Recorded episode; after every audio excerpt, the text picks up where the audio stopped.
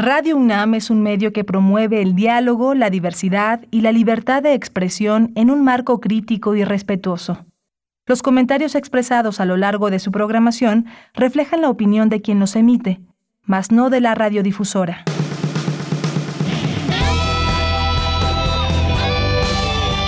Prisma RU. Relatamos al mundo.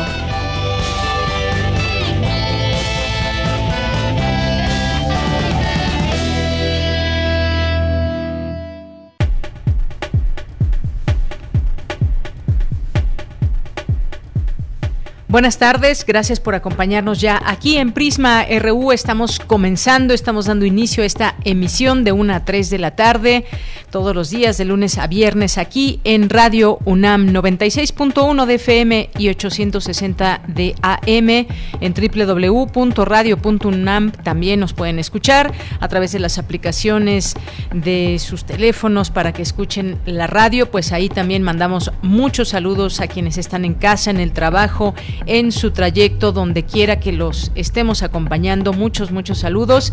Y hoy quiero iniciar con esta nota que da a conocer, esta declaración que da a conocer la Organización Mundial de la Salud, que la pandemia está pues no tan cerca del final, mantiene emergencia internacional por COVID-19, algo que debemos ir comprendiendo luego de los aprendizajes, muchos o pocos que hemos tenido a lo largo de estos meses.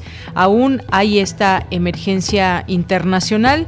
Eh, esta nota desde Ginebra dice que el Comité de Emergencia de la Organización Mundial de la Salud para la COVID-19 ha concluido en su última reunión que la pandemia está aún lejos de su final lo pone entrecomillado, por lo que ha optado por mantener la emergencia internacional ante el coronavirus declarada el 30 de enero de 2020.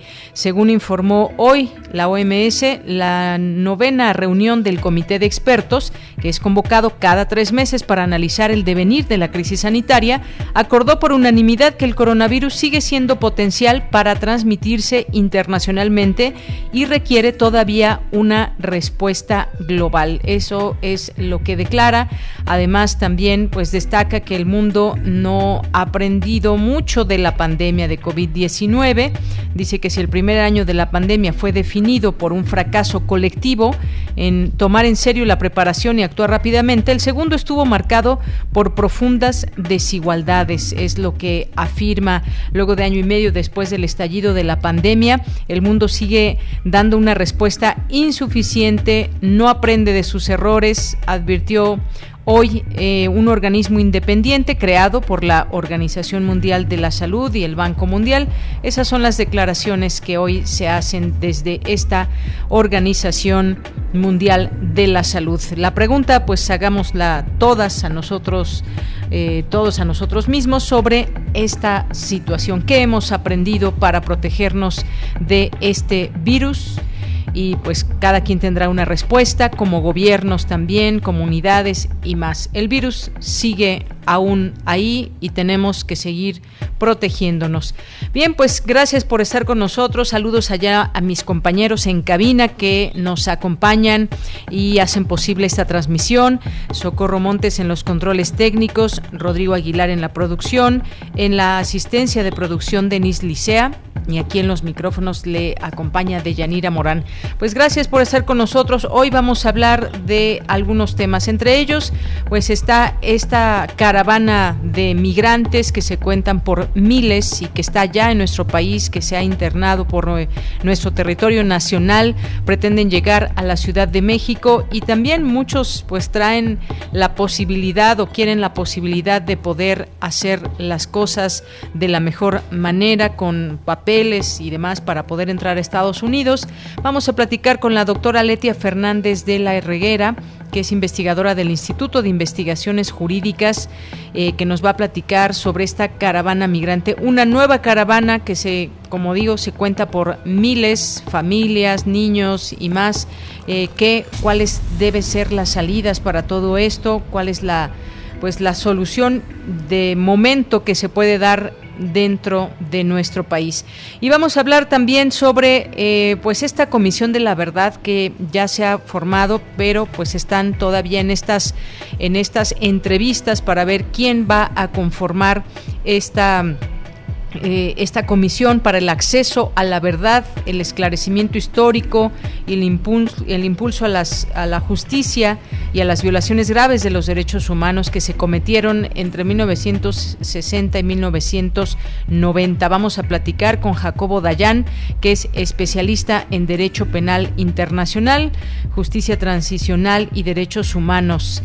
Eh, vamos a platicar con él sobre este tema y ya en nuestra segunda hora tenemos, como todos los días, tenemos distintas invitaciones. En esta ocasión vamos a invitarlos al Festival eh, Semillas, un festival internacional del libro y la lectura. Nos acompañará aquí el coordinador general de este festival, Leonel Sagaón. Así que no se pierda estas conversaciones, nuestras notas universitarias, a los poetas errantes, a literatura, a la orilla de la tarde con Alejandro Toledo, cultura con Tamara Quirós. Y pues esto y más tendremos hoy aquí en Prisma RU. Gracias por su compañía y recuerden escribirnos en arroba Prisma RU en Twitter, Prisma RU en Facebook. Desde aquí, Relatamos al Mundo. Relatamos al Mundo. Relatamos al Mundo. Bien, en este martes 26 de octubre del año 2021, en la información universitaria, de acuerdo con estudios publicados, la vacuna contra la COVID-19 en menores de edad tiene 100% de efectividad, indicó la doctora Rosa María Wong de la Facultad de Medicina. Al exponer sus puntos de vista acerca del lenguaje incluyente, académicas coinciden en que su uso debe estar signado por la libertad de cada hablante. Pasar gran parte de nuestro tiempo en las redes sociales implica riesgos respecto a, de los datos que en esas plataformas compartimos. Señala experto veterinario que existen cuatro tipos de obligaciones en la tenencia de mascotas eh, bioéticas, legales, económicas y de responsabilidad social. En la información nacional, el presidente del Sistema Público de Radiodifusión del Estado mexicano, Genaro Villamil, anunció que el gobierno federal proyecta instalar el próximo año 15 nuevas estaciones de televisión. La inversión será de 450 millones de pesos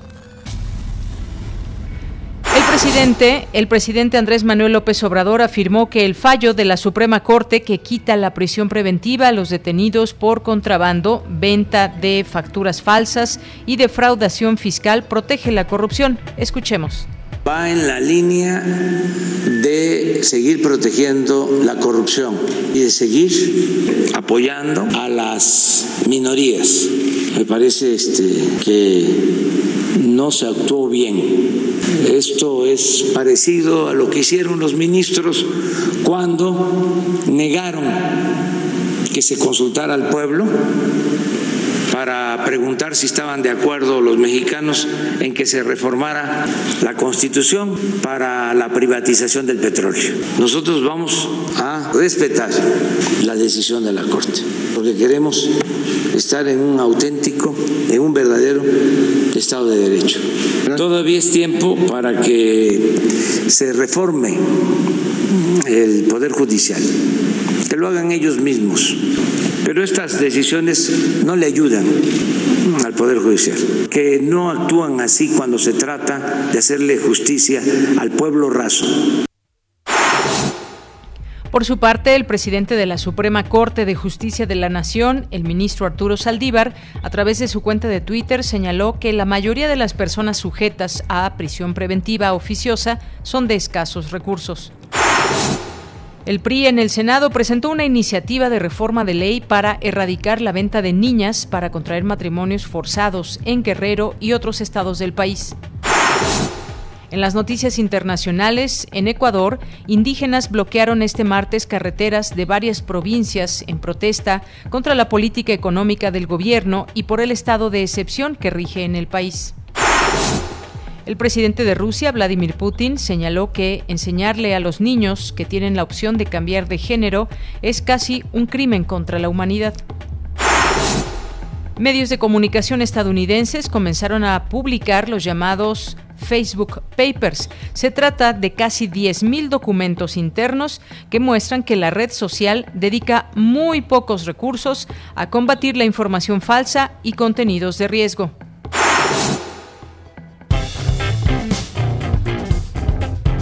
Campus RU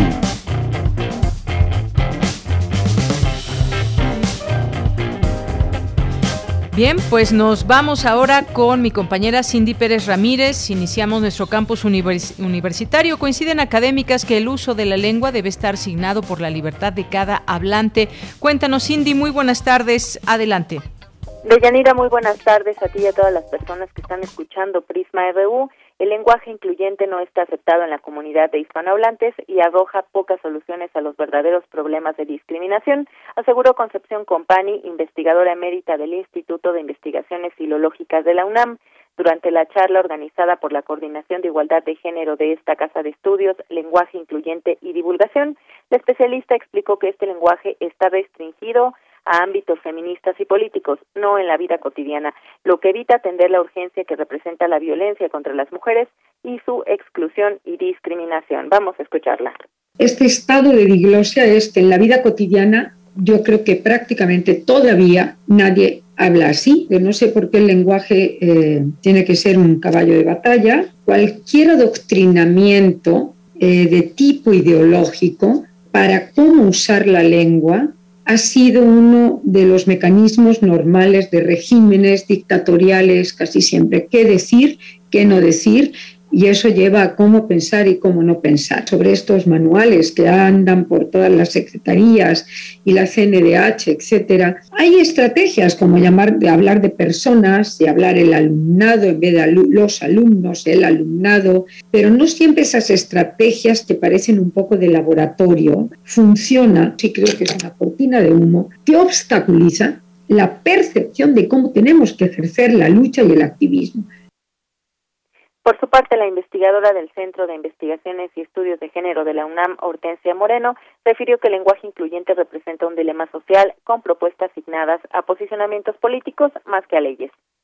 Las propuestas de lenguaje incluyente que son muy diversas y son heterogéneas y que además yo creo que no tienen una aspiración de estandarización, sino todo lo contrario, eh, son sobre todo un posicionamiento político y como posicionamiento político, pues no se pueden convertir en ley, no se pueden eh, imponer, no podemos obligar a ninguna persona a que use lenguaje inclusivo. Tampoco podemos obligar a ninguna persona a que deje de usarlo. El uso de la lengua tiene que estar, pues, sobre todo, signado por la libertad, la libertad de cada hablante para decidir cuál es la solución que va a encontrar ante un dilema al que nos estamos enfrentando en este momento como sociedad. Deyanira, pues bueno, este es el reporte de esta exposición de diferentes puntos de vista en torno al lenguaje incluyente en esta conferencia organizada por la Coordinación de Igualdad de Género. Bien, Cindy, pues muchas gracias, gracias por la información. Muy buenas tardes. Muy buenas tardes, Cindy Pérez Ramírez. Pues ahí están estas propuestas de lenguaje incluyente, cuáles son las opiniones, posicionamientos en todo esto. Eh, ya escuchábamos ahí a las expertas, a la doctora Hortensia Moreno también, que no se puede obligar a este uso o no uso de este lenguaje incluyente, sino que es la libertad de cada hablante. Y por supuesto, seguiremos hablando eventualmente también en este espacio de este tema del lenguaje incluyente. Bien, pues nos vamos ahora con Dulce García, ya está en la línea telefónica, advierte expertos sobre los riesgos de pasar gran parte de nuestro tiempo en redes sociales. ¿Qué tal, Dulce? Muy buenas tardes. Así es, Deyanira, muy buenas tardes a ti al auditorio. Deyanira, mucho se ha hablado de las plataformas digitales y cómo explotan pues y abusan de nuestros datos personales y que cuentan además con innumerables técnicas ocultas para captar nuestra atención, por ejemplo, en redes sociales. Sin embargo, Deyanira, estas redes sociales las seguimos usando, nos es un poquito difícil dejar de usarlas diariamente. Y bueno, pues hay que saber que toda la información que nosotros digitalizamos eh, en cualquier plataforma de alguna manera pasará también a las a estas redes sociales, lo que conlleva millones de nuestros datos. En el marco del seminario Redes Sociales que organiza la UNAM de Yanira se presentó la conferencia El lado oscuro de las redes sociales en donde el doctor Carlos Adolfo Piña, investigador de la Universidad Veracruzana, Detalló cuáles son las redes que dominan a nivel mundial. Ya sabemos, en cabeza Facebook. Escuchemos de Yanira el gran gigante es este metaverso que es Facebook. y Twitter pues casi no figura porque es muy probable que esté, que esté absorbido por, eh, por la plataforma de Facebook, pero por ahí, por ahí van, a, van, a, ver algunos este, brillos de Twitter, ¿no? WeChat, que es la plataforma que es, sólida y, y, es la más fuerte en la parte de China, de Contacte, que es como el Facebook ruso, e Instagram. Estas son las redes sociales que en enero de 2021 eh, permean a nivel mundial. Para nadie es una sorpresa que Facebook es el gran gigante, el gran Frankenstein que gobierna la mayoría de las, de las regiones eh, del mundo, ¿no? Deyanira, el académico compartió algunos datos. Miren, les platico que en México 115.4 millones de personas tenemos conexión a celulares y de estos 115.4 millones, 92.1 millones tienen incidencia en Internet. Es decir, que según palabras del mismo académico, nuestro país realmente sí está conectado. Escuchemos qué es lo que hacemos en las redes. Usuarios activos en redes sociales, estamos hablando que tenemos un 77.2%. O sea, es una incidencia que ya es significativa, que ya permea en un país y que ya se tiene que pensar en que el país sí se, sí se está eh, pensando, sí se está yendo, sí se está polarizando, sí se está idealizando a través de estas plataformas digitales, ¿no? Por decir y plantar ahí alguna idea. Ahora, en tiempo diario invertido en las plataformas y dispositivos, pues vamos a ver que usando Internet, pues tenemos aproximadamente nueve horas, viendo televisión cuatro horas y usando las redes sociales tres horas 27 minutos y leyendo una hora. Eso nos dice mucho de lo que hacemos actualmente con nuestros dispositivos móviles. Es decir, podemos ver usar un dispositivo que se conecta a Internet y pasamos nueve horas, pero esas nueve horas, de esas nueve horas, tres horas, casi tres horas y media, usamos redes sociales. Y bueno, Deyanira, ante esta participación tan activa que tenemos los mexicanos en las redes sociales, el académico advirtió, por ejemplo, que debemos tratar de cuidarnos de plataformas en las que, pues, plataformas que nos parecen ahora sí que muy tranquilas, como lo pueden ser las de comida a domicilio, porque aunque parecen tan inofensivas, lo cierto es que tienen información sobre qué comemos, a qué hora lo comemos, en dónde solemos comer, y entonces cuando llega la hora de la comida nos comienzan a bombardear con información sobre promociones, por ejemplo, de comida rápida, lo que ya está incidiendo incluso en, nuestros hábitos alimenticios. Pero dijo además que estas plataformas son las que más información tienen sobre nosotros, inclusive de geolocalización. Así es que hay algunas recomendaciones de Yanira. Bien, pues muchas gracias. Gracias, Dulce. Son datos muy interesantes y que debemos de tomar en cuenta y sobre todo preguntarnos cuánto tiempo pasamos en las redes sociales y si realmente esto nos ayuda en algo en nuestra vida cotidiana.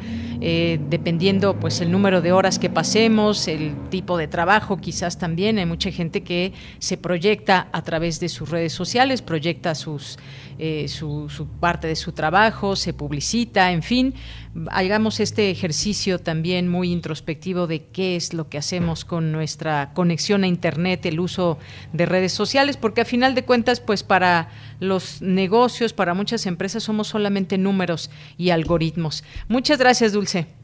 Así es, Deyanira. Rápidamente te comento que justo lo que comentaba el doctor es que cuánto tiempo pasamos en las redes sociales, pero no siempre es para justamente trabajo, ¿no? Él decía que las redes nos van nos van guiando justo para pasar más tiempo en ellas, pero no necesariamente para producir algo. Entonces sí, eh, sería muy buen ejercicio detenernos a pensar un poquito de qué manera estamos usando estas redes sociales.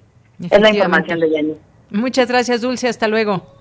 Gracias a ti, muy buenas tardes. Muy buenas tardes, gracias Dulce García. Nos vamos ahora a nuestra siguiente información con mi compañera Virginia Sánchez. Señala experto veterinario que existen cuatro tipos de obligaciones en la tenencia de mascotas. Y nos preguntan, preguntémonos todos los que tenemos mascotas, ¿las tenemos estas obligaciones bioéticas, legales, económicas y de responsabilidad social?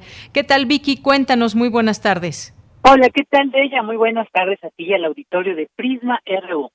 La tenencia responsable de mascotas implica una serie de prácticas que nos llevan a tener un buen manejo de estas, ¿no? De su vida. En el caso de los perros y gatos es muy importante en la parte preventiva como el tener una asesoría profesional de un médico veterinario o tecnista para la parte de salud, de un etólogo para el tema de la conducta, así como de un creador para un buen desarrollo y, por supuesto, el periodo de socialización. Así lo señaló Rodrigo Suárez Grul, especialista en estudios sobre perros y gatos de la Facultad de Medicina Veterinaria y Zootecnia de la UNAM, durante la conferencia Tendencia Responsable de Mascotas en las Grandes Ciudades.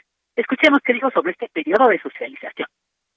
En los perros, el periodo de socialización de la tercera semana a la doceava y puede extenderse hasta la dieciséisava, y en los gatos de la segunda a la octava semana. Es un periodo muy corto, crítico de aprendizaje, entonces todavía no existe una respuesta de miedo y podemos estar socializando y exponiendo al perro, al gato, a diferentes estímulos para que justamente conozca su entorno y cuando esté en contacto con él no le genere ninguna experiencia traumática y se pueda minimizar el riesgo de que tenga problemas cuando sea adulto. Si es un perro ya adulto que no pudo tener esta socialización, entonces es importante poder darle esta estimulación y exponerlo a los estímulos de manera gradual. Por su parte, Coat Maldonado Reséniz, experto en fauna silvestre, habló sobre la tutela responsables en animales de compañía no convencionales, es decir, invertebrados, peces, anfibios, reptiles, aves y algunos mamíferos.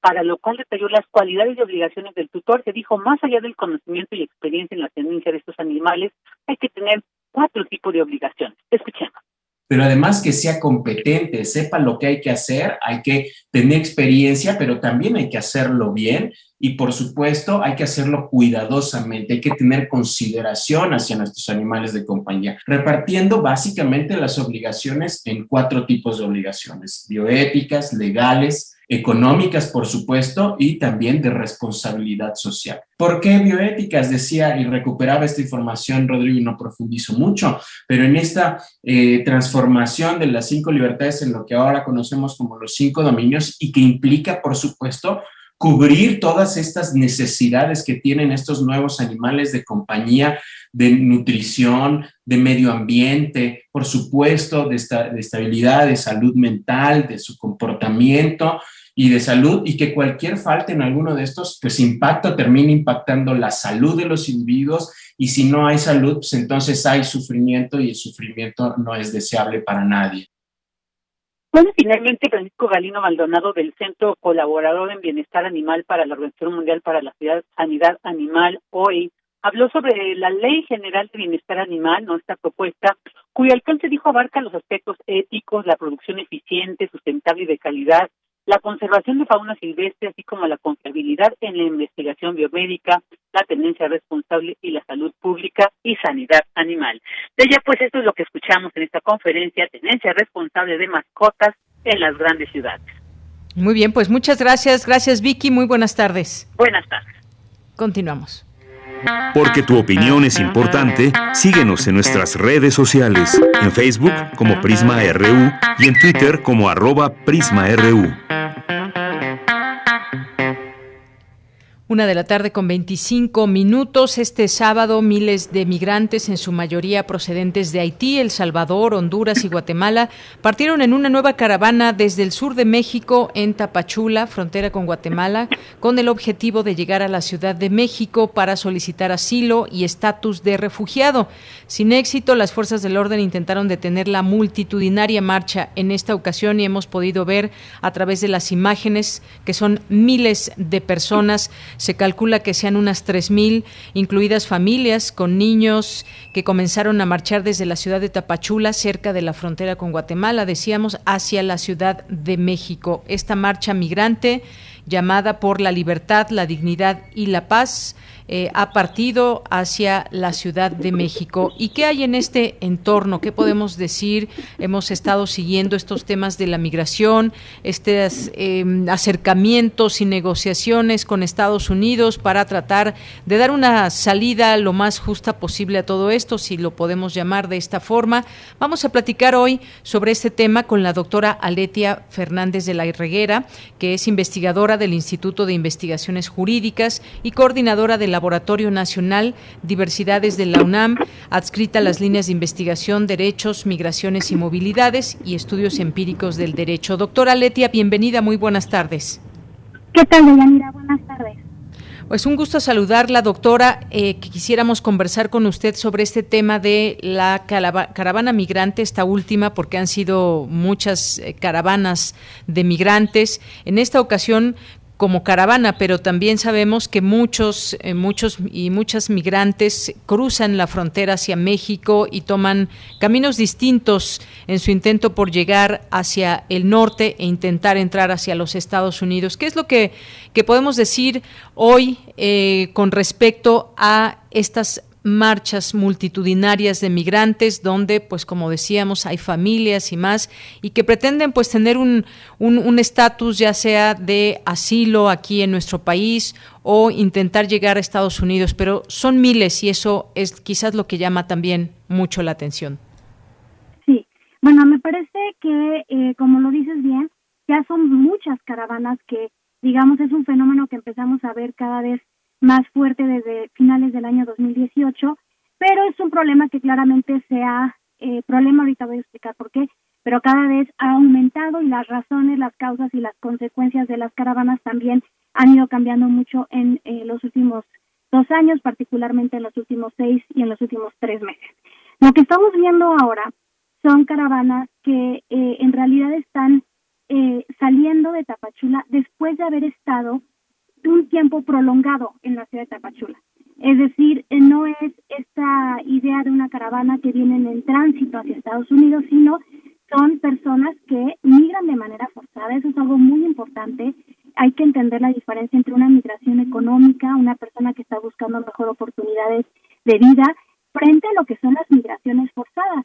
Y ahora vemos una diversidad de nacionalidades, no solamente son las personas hondureñas, salvadoreñas, guatemaltecas, sino también ya hay otros grupos, ¿no? Como las personas haitianas, que además salieron de su país, hay que decirlo, desde hace casi una década. Hemos estado haciendo trabajo de campo muy puntual con el equipo del del Seminario Universitario de Desplazamiento Interno, Migración y Repatriación, y lo que hemos identificado es que son familias mixtas, son personas que salieron de Haití, muchas a causa del terremoto hace 10 años, y han estado en diferentes lugares en En Argentina, en Chile, y llegan a México buscando solicitar la condición de refugiado y la realidad es que México está desbordado. O sea, la Comar, la Condición Mexicana de Ayuda a Refugiados, está desbordada en capacidad institucional frente a una ley de refugio en que eh, solicita, ¿no? o que estipula que las personas que inician un trámite ante la Comar deben permanecer en esa entidad federativa largo de todo su trámite. Y esto es lo que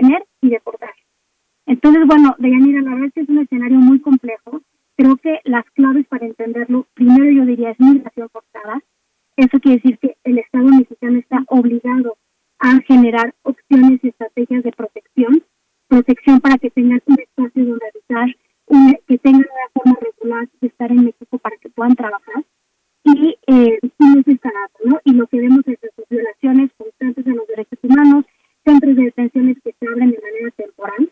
Es decir, México es uno de los países que más detiene en toda la región latinoamericana y la estrategia frente a las caravanas es mayor control migratorio y militarización en las fronteras.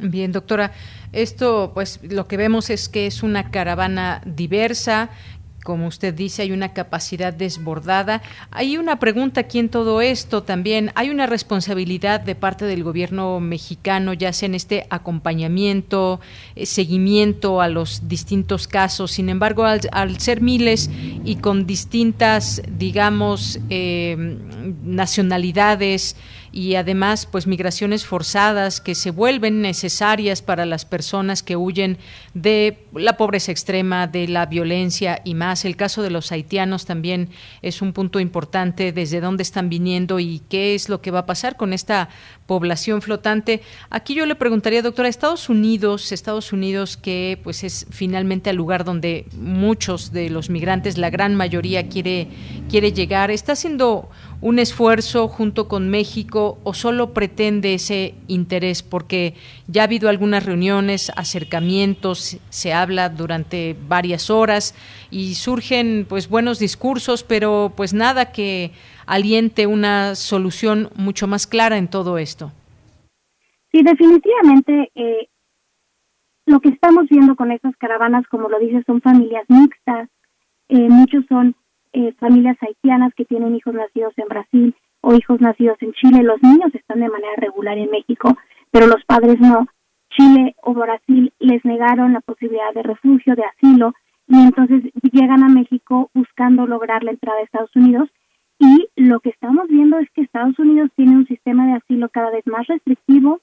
Eh, cuando entra Biden a la administración, eh, pensábamos, bueno, ya va a ser otro momento porque anuncia que se va a, eliminar o que se va a terminar el programa Quédate en México, que era este programa donde México de facto era un tercer país seguro. Eso quiere decir que los solicitantes de asilo en Estados Unidos tenían que esperar sus resoluciones en México. Y Biden termina ese, ese programa, pero no genera rutas para mayor acceso a las solicitudes de asilo. Entonces, tenemos una frontera cerrada que ahora empieza a abrirse paulatinamente con Estados Unidos, donde el tráfico esencial no contempló a los solicitantes de asilo durante la pandemia, donde eh, hay muchas restricciones. Entonces, lo que Estados Unidos y México como estrategias bilaterales están generando, en realidad no están muy apegadas a la realidad. Siguen pensando que es una migración laboral y que la solución va a ser generar empleos. O sea, el gobierno mexicano dice ampliar el programa de Vida Centroamérica y ciertamente que será muy importante que mejoren las fuentes de ingresos, pero la gente está migrando, en primer lugar, por la violencia criminal en sus países. También otro tema muy importante es la degradación ambiental y los desastres naturales. Ahí hubieron dos huracanes a finales del 2020, el huracán Iota y tres semanas después había una.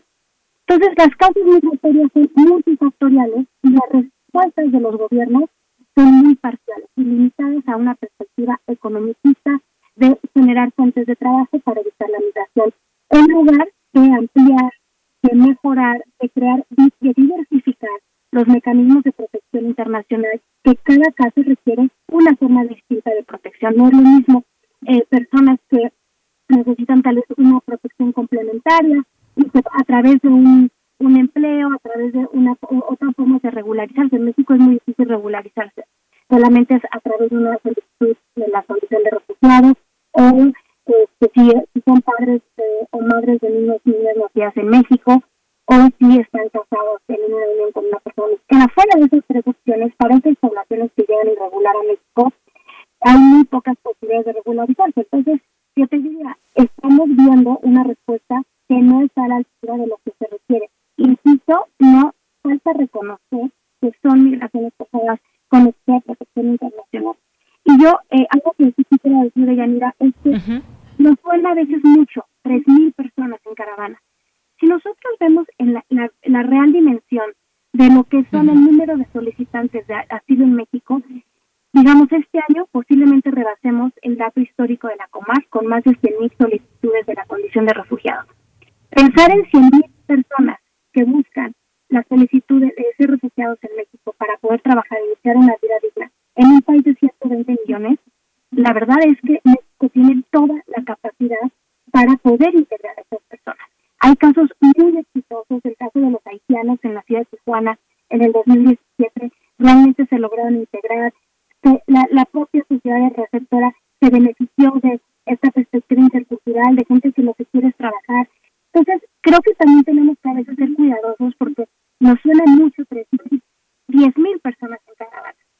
Pero en un país de, tamaño de México, con la, y, la, y la, necesidad y la capacidad que tendría México para, para ampliar estas rutas de protección, creo que me parece muy viable y muy importante tener esos diálogos, diálogos perdón, para sensibilizar también a la sociedad en general de los, la obligación de dar protección y además los beneficios también de ser un país receptor de, de diversas nacionalidades. Así es, doctora. Y es que siempre que platicamos de, de, migración, viene la palabra, es un tema, es un tema complejo, porque efectivamente lo es, y seguimos pensando también en estas posibilidades que hay en cada país para intentar frenar estos grandes y enormes flujos de personas, pero vemos situaciones que también se están pasando, están pasando los países y entendemos también que mucha gente quiera salir. Hay un estado de excepción, por ejemplo, en Ecuador, en El Salvador, pues el tema también de la violencia es un tema bastante fuerte y preocupante y así nos podemos ir con las pocas oportunidades que se generan para los habitantes, el caso también de Guatemala, no se diga pues la situación que vive Haití desde hace muchos años y que se recrudece, ya sea con algún terremoto que deja sin casa a miles de personas, ya sea porque asesinan a su a su presidente, porque ahora pues está una situación de secuestros y mucha violencia. Es decir, vemos que tampoco mejora la situación en, muchos de los países donde, de donde salen los migrantes y esto pues es preocupante por una parte y seguirá habiendo estos intentos de salir de, de los países. Y esto los que logran salir, los que tienen quizás algún familiar en Estados Unidos o simplemente pues la intención de ya no regresar a su lugar de origen. Es muy complejo todo esto, pero tampoco vemos esas eh, posibles soluciones que ya vayan enmarcándose, digamos, de aquí en al futuro.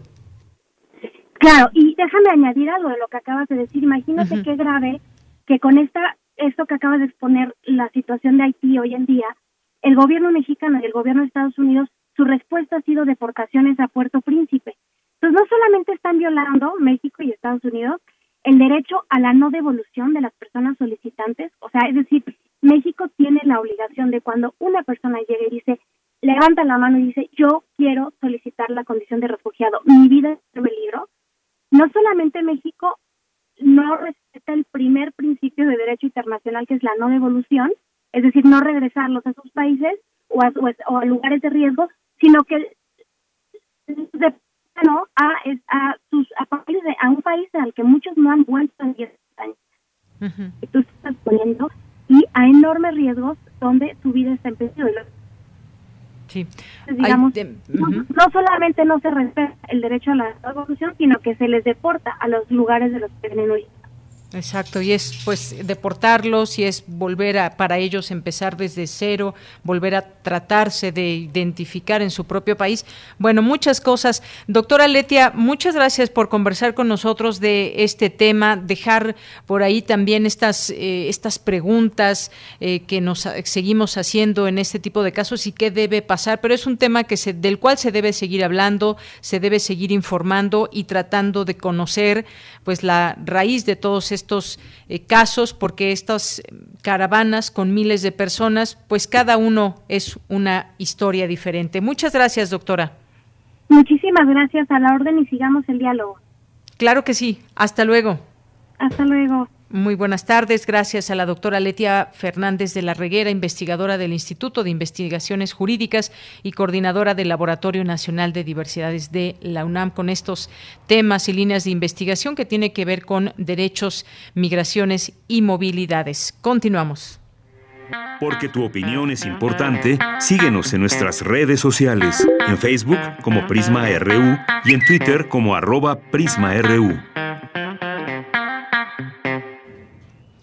Una de la tarde con 42 minutos. Y bueno, pues vamos a pasar ahora a este siguiente tema que queremos conversar con todos ustedes. El jueves 6 de octubre se publicó el decreto por el que se crea la comisión, se creó la comisión para el acceso a la verdad, el esclarecimiento histórico y el impulso a la justicia de las violaciones graves a los derechos humanos cometidas de 1965 a 1990. Este decreto que fue publicado en el Diario Oficial de la Federación, señala que se crea esta comisión con carácter transitorio como un grupo de trabajo especial para cumplir las funciones de investigación, seguimiento, fiscalización, proposición y emisión de informes relacionados con los hechos de violaciones graves de derechos humanos en el periodo que acabo de mencionar. Vamos a platicar de este tema porque además ya se están haciendo estas entrevistas para que se pueda conformar esta comisión. Hoy nos acompaña Jacobo Dayan, que es especialista en Derecho Penal Internacional, Justicia Transicional y Derechos Humanos, coordinador académico de la Cátedra Nelson Mandela de Derechos Humanos en las Artes de la UNAM, es maestro, investigador, conferencista, columnista y consultor independiente tanto en México como en el extranjero. Hoy nos acompaña vía telefónica. Jacobo, muy buenas tardes, bienvenido. Buenas tardes, Yanira, ¿cómo están?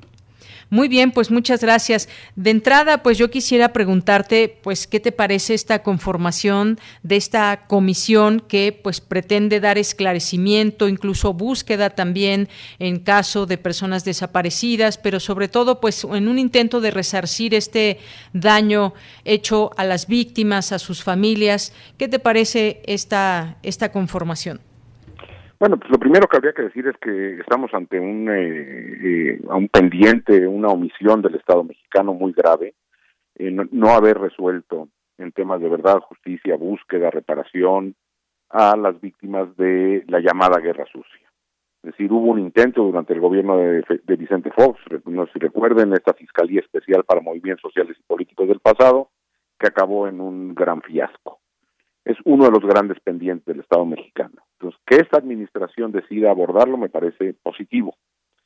Eh, esta propuesta se construyó con algunas de, las, de los colectivos, de las víctimas, de los familiares de, eh, eh, de este periodo de llamada Guerra Sucia, y algunos otros no estuvieron de acuerdo con las decisiones que se tomaron y no participaron en la creación de este mecanismo.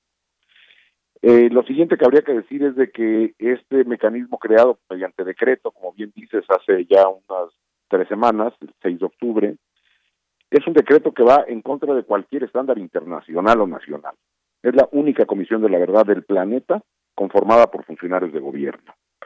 Eh, la conformación de esta comisión, eh, que tiene varios objetivos, pero entre ellos el esclarecimiento de los hechos, la verdad, el impulso de la justicia, eh, está conformada por seis funcionarios del gobierno, el subsecretario de Derechos Humanos de la Secretaría de Gobernación, Alejandro Encinas, el canciller, eh, el secretario de Hacienda, y los titulares del Archivo General de la Nación, de la Comisión Ejecutiva de Atención a Víctimas, que por cierto tiene más de un año, casi año y medio, que no tiene titular, y de la Comisión Nacional de Búsqueda. Entonces son seis votos, esta comisión tiene seis votos de funcionarios de gobierno, y un séptimo voto que tendrá uno o una de los cinco personas independientes que se eh, postularon y van a ser seleccionadas mediante un, eh, un proceso que es el que arrancó en estos días. Es decir, hay cinco personas independientes, de las cuales entre ellas decidirán quién tiene derecho a voto, y es una comisión conformada por seis votos de gobierno y un séptimo de personas independientes. Esto, esto deja en claro que no es una comisión de la verdad independiente, autónoma, ni siquiera incluso el mismo decreto eh, habla de que no habrá presupuesto para esta comisión. Las comisiones en cualquier parte del planeta están conformadas por cientos de personas. Hay que revisar miles y miles de documentos, hay que realizar cientos de entrevistas, procesar información enorme, eh, gente que haga peritajes, búsquedas, que redacte los informes, que inicie los procesos de diálogo y todo esto se hará sin presupuesto. Es decir, lo harán las mismas dependencias con, su, con el presupuesto ordinario. Entonces estamos ante una comisión que, primero, el Estado mismo, el gobierno, analizará los crímenes de Estado, que a mí me parece, no importa quién esté en gobierno, esa no es una práctica eh, positiva. las comisiones de la verdad están conformadas por personas independientes y en este caso solamente uno de los siete votos viene de personas independientes y otra es no tiene presupuesto. Y el otro gran faltante es y qué, y qué hacer con la violencia actual, es decir, se crea esta comisión dejando a un lado la violencia que hemos estado viviendo los últimos 15 años, que también es un compromiso de la, administración resolver en temas de verdad, justicia reparación. Y hay otras preocupaciones ya más puntuales. Por ejemplo, el ejército estará dispuesto a entregar información. Lo hemos visto en otros casos que el ejército, es el mismo caso Ayotzinapa, donde el ejército ha sido muy renuente a entregar información, a ser cuestionado. Cualquier eh, garantía de no repetición de la guerra sucia evidentemente apuntará al ejército. Es decir, eh, estamos ante una comisión que genera más dudas y preocupaciones que certeza. Bien, Jacobo, pues es, es un, panorama pues de un tanto difícil desde este eh, punto de vista y sobre todo, pues como bien nos explicas, el hecho de que esté conformada por funcionarios de gobierno, eh, pues le resta esa independencia o esa quizás autonomía. Estamos hablando de un panorama muy amplio, un trabajo muy amplio porque pues se pretenden realizar acciones necesarias para esclarecer la, la verdad como pues el impulso a la justicia, la reparación integral, eh, el derecho a la memoria dentro de la competencia de la Administración Pública Federal. Eh, se tiene que dar vista a autoridades ministeriales, judiciales. Ya decías eh, tú, revisar miles de documentos, peritajes. Esta, pues este es un trabajo muy, muy grande y en este sentido, y aún con estas características que nos señalas, digamos, hay luces que puedan traer justicia a aquellos casos de violación de derechos humanos. Pues mira, en términos de justicia todavía es más preocupante el escenario porque incluso el mismo decreto habla de que hay que articularse con fiscalías estatales y la Fiscalía General de la República. Y bueno, pues sabemos y conocemos los niveles de impunidad que hay allá adentro, en, esas, las fiscalías, cuando en otros países, por ejemplo, digo el caso más reciente porque está ocurriendo en estos momentos, pero podríamos hablar de otros mecanismos similares, es el caso colombiano, donde se crea la Comisión de la Verdad, una Comisión de la Verdad conformada en ese caso por 11 comisionadas y comisionados independientes, no por funcionarios de gobierno, y a la par se crea un mecanismo extraordinario de justicia, sabiendo que la justicia ordinaria está colapsada y es incapaz de entregar justicia. En el caso colombiano se creó la Jurisdicción Especial para la Paz.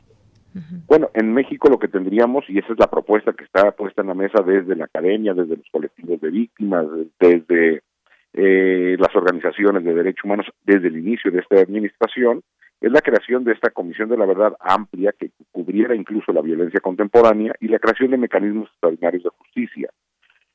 Si el trabajo que realice esta comisión gubernamental, no una comisión independiente, va a ir a dar a las instituciones de procuración de justicia que tenemos, aunque que se cree una fiscalía especializada que dice el mismo decreto, pero bueno, el, presidente no puede crear una, fiscalía o esta comisión, puede sugerir y ya ver qué dirá la Fiscalía General de la República, pero pues, no, no hay garantía de nada con las instituciones de procuración de justicia que tenemos en el país.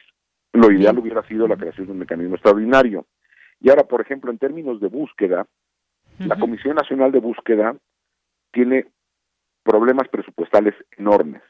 Dedicada a la guerra sucia, es decir, la unidad de búsqueda de personas desaparecidas durante la llamada guerra sucia dentro de la Comisión Nacional de Búsqueda está conformada por una persona. ¿De veras creemos que con una persona se podrá hacer la búsqueda de cientos y cientos de personas desaparecidas? Es decir, si no se le dota de mayores presupuestos a las instituciones, pues esto no va a caminar. Claro, eso es muy importante, estos recursos y cómo se podrían utilizar y cómo se empieza en todo este, este tema. De acuerdo y en un principio con el subsecretario Alejandro Encinas, este decreto pues es un resultado de un compromiso, de un acercamiento con los familiares de las víctimas y sobrevivientes. Ajá. Y sobrevivientes. Lo parecer como si fuera una decisión unánime de, de los colectivos de víctimas y familiares no, bueno, con algunos sí, con algunos no. Así es. Y, con sobrevivientes de la llamada guerra sucia, este es un compromiso, dijo, que, nace con ellos, eh, entre el presidente, la propia Secretaría de Gobernación, pero efectivamente cuando uno empieza a hacerse estas preguntas de cómo se va a hacer esa búsqueda liderada por esta comisión de eh, como esta comisión y que se realizará pues no solamente en campo, archivos, panteones, fosas comunes, pues se nos abre una expectativa muy amplia de todo el alcance que puede tener, pero efectivamente una sin recursos y la otra pues también no me queda claro esta organización exacta, cómo será y cómo van a participar también las propias familias, porque no hay que perder de vista que pues las víctimas tienen que estar en el centro de todo esto, Jacobo. Sí, por supuesto, y si el subsecretario Encinas dice que hay un compromiso con estas víctimas, hay que recordarle al mismo Alejandro Encinas, él estuvo presente y él adquirió, junto con el presidente de la República y en su momento Olga Sánchez Cordero, secretaria de Gobernación, un compromiso con la totalidad de las víctimas de este país en eventos que ocurrieron durante la transición. Eh, hay que recordar este evento grande que se hizo en el Centro Cultural Universitario Tlatelolco, donde se comprometió el presidente de la República, la secretaria de Gobernación y el mismo Alejandro Encinas a implementar estos mecanismos para la violencia contemporánea. Es decir, que porque salen a decir que están comprometidos con las víctimas, pero con unas, no con todas. Y bueno, pues yo te preguntaría también por último, ya se inició este lunes este proceso de entrevistas para seleccionar a los cinco integrantes de esta de esta comisión, pues qué te parece también esta manera pues de elegir a las a las personas y si realmente tendremos a quienes representen esta posibilidad de generar respuestas, búsqueda y todo esto que hace falta en esos años en que se hará justicia a las víctimas y familiares. Sí, el proceso, digo, se, inscribieron cerca de 25 personas, eh, varias de ellas con una gran trayectoria. Eh, el proceso, en el proceso está participando la Secretaría de Gobernación, los mismos los familiares colectivos que, participaron en la creación de este mecanismo e incluso el Alto Comisionado de Naciones Unidas para los Derechos Humanos. El proceso a mí me parece que es correcto. El problema no es el proceso de selección de estos cinco personas que van a ser eh, el comité ciudadano o independiente que participará ahí, sino que estas personas incluso, por ejemplo, también trabajarán pro bono, es decir, no podrán dedicar tiempo completo a este trabajo, porque seguirán trabajando en, lo que están haciendo porque no, no recibirán recursos, el mismo decreto lo dice, y luego la otra es de que estas cinco personas tendrán derecho a un voto en un comité donde hay siete votos, seis de ellos son de gobierno. Entonces me parece que es, eh, digo, si, si, ya se quería hacer, se podía haber hecho bien. Lo que deja en claro este decreto es de que, sin importar el partido político del que se trate, ya pasamos por administraciones del PRI, del PAN y ahora de Morena, la clase política mexicana no quiere dejar o perder el control político ni de la justicia y ahora nos queda claro que tampoco de la verdad. Mantener el control político incluso de la verdad. Bueno, pues eso sí es bastante, bastante grave ese control político también de esta, de esta verdad y de esta pues esta comisión que veremos ya en lo subsecuente ese trabajo, finalmente quiénes son estas personas que quedan al frente, eh, cómo se empieza a hacer todo este trabajo y pues ya seguiremos platicando de ello, pero por lo pronto pues apenas y antes de que arranquen ya todos todos estos trabajos queríamos pues platicar contigo tú como experto en estos temas de derechos humanos, ojalá que eventualmente lo podamos volver a hacer Jacobo. Muchas gracias. No, muchas gracias a ustedes. Estamos en contacto. Hasta luego. Muy buenas tardes. Bien, pues fue Jacobo Dayan, especialista en Derecho Penal Internacional, Justicia Transicional y Derechos Humanos y coordinador académico de la Cátedra, Cátedra Nelson Mandela de Derechos Humanos en las Artes de la UNAM.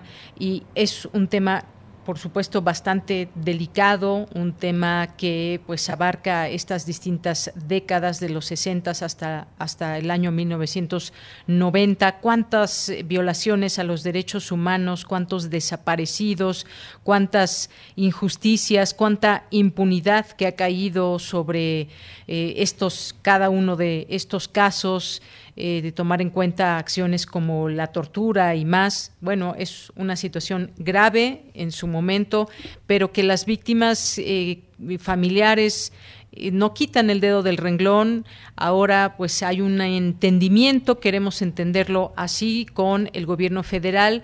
Ya ha hablado en su momento el propio subsecretario Alejandro Encinas dando explicación sobre lo que será esta comisión de la verdad esta comisión para el acceso a la verdad, el esclarecimiento histórico y el impulso a la justicia y a las violaciones graves a los derechos humanos. Así que estaremos muy atentos. Es un tema que, por supuesto, debemos dar seguimiento por el tipo de situación que, que, da pie y que ahora pues sería una búsqueda también de la justicia y de pues incluso de personas que sus familiares siguen en esa búsqueda desde hace muchos muchos años. Bien, pues vamos vamos antes de irnos al corte, vamos a escuchar esta cápsula que nos deja Dulce Wet.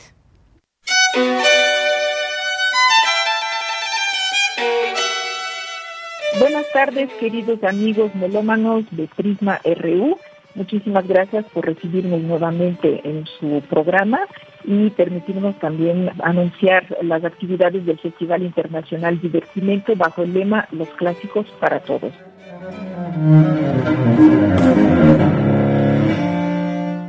Yo soy Mónica Racetti, directora de este festival y vengo a presentarles con gusto en esta decimocuarta temporada nuestro regreso a actividades presenciales. Este miércoles 27 de octubre a las 20 horas en la Capilla Gótica del Centro Cultural Helénico tendremos el gran, gran gusto de recibir a dos músicos extraordinarios, dos hermanos Ramos, Manuel Ramos y Adolfo Ramos, violín y violonchelo, que nos presentarán un programa con obras de Bach y Bouslav Martínez.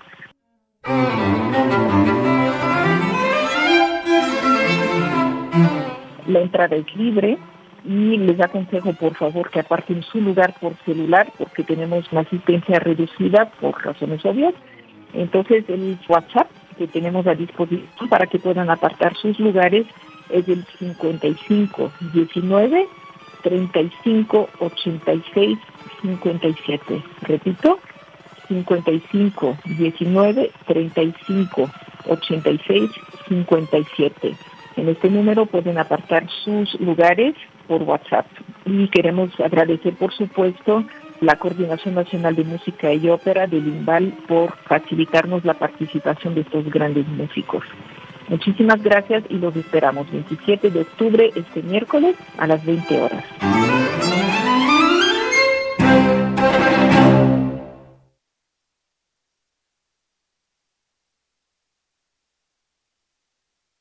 Bien, pues nos vamos ahora al corte. Muchas gracias por esta invitación a Dulce Wet y bueno, pues lo esperamos porque de regreso todavía tenemos mucha información, la invitación al eh, Festival Internacional del Libro y la Lectura, ya les platicaremos de qué trata, tenemos a los poetas errantes, tenemos literatura y más, así que quédese con nosotros aquí en Prisma RU. Vamos al corte a las 2 de la tarde y regresamos a esta segunda hora.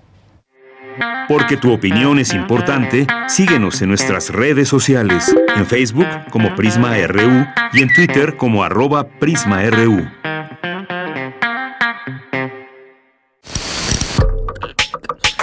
Estamos donde tú estás. Por eso, encuéntranos como Radio UNAM en Spotify con nuestras propuestas de música para escuchar por horas y horas. Síguenos y haz clic con nosotros.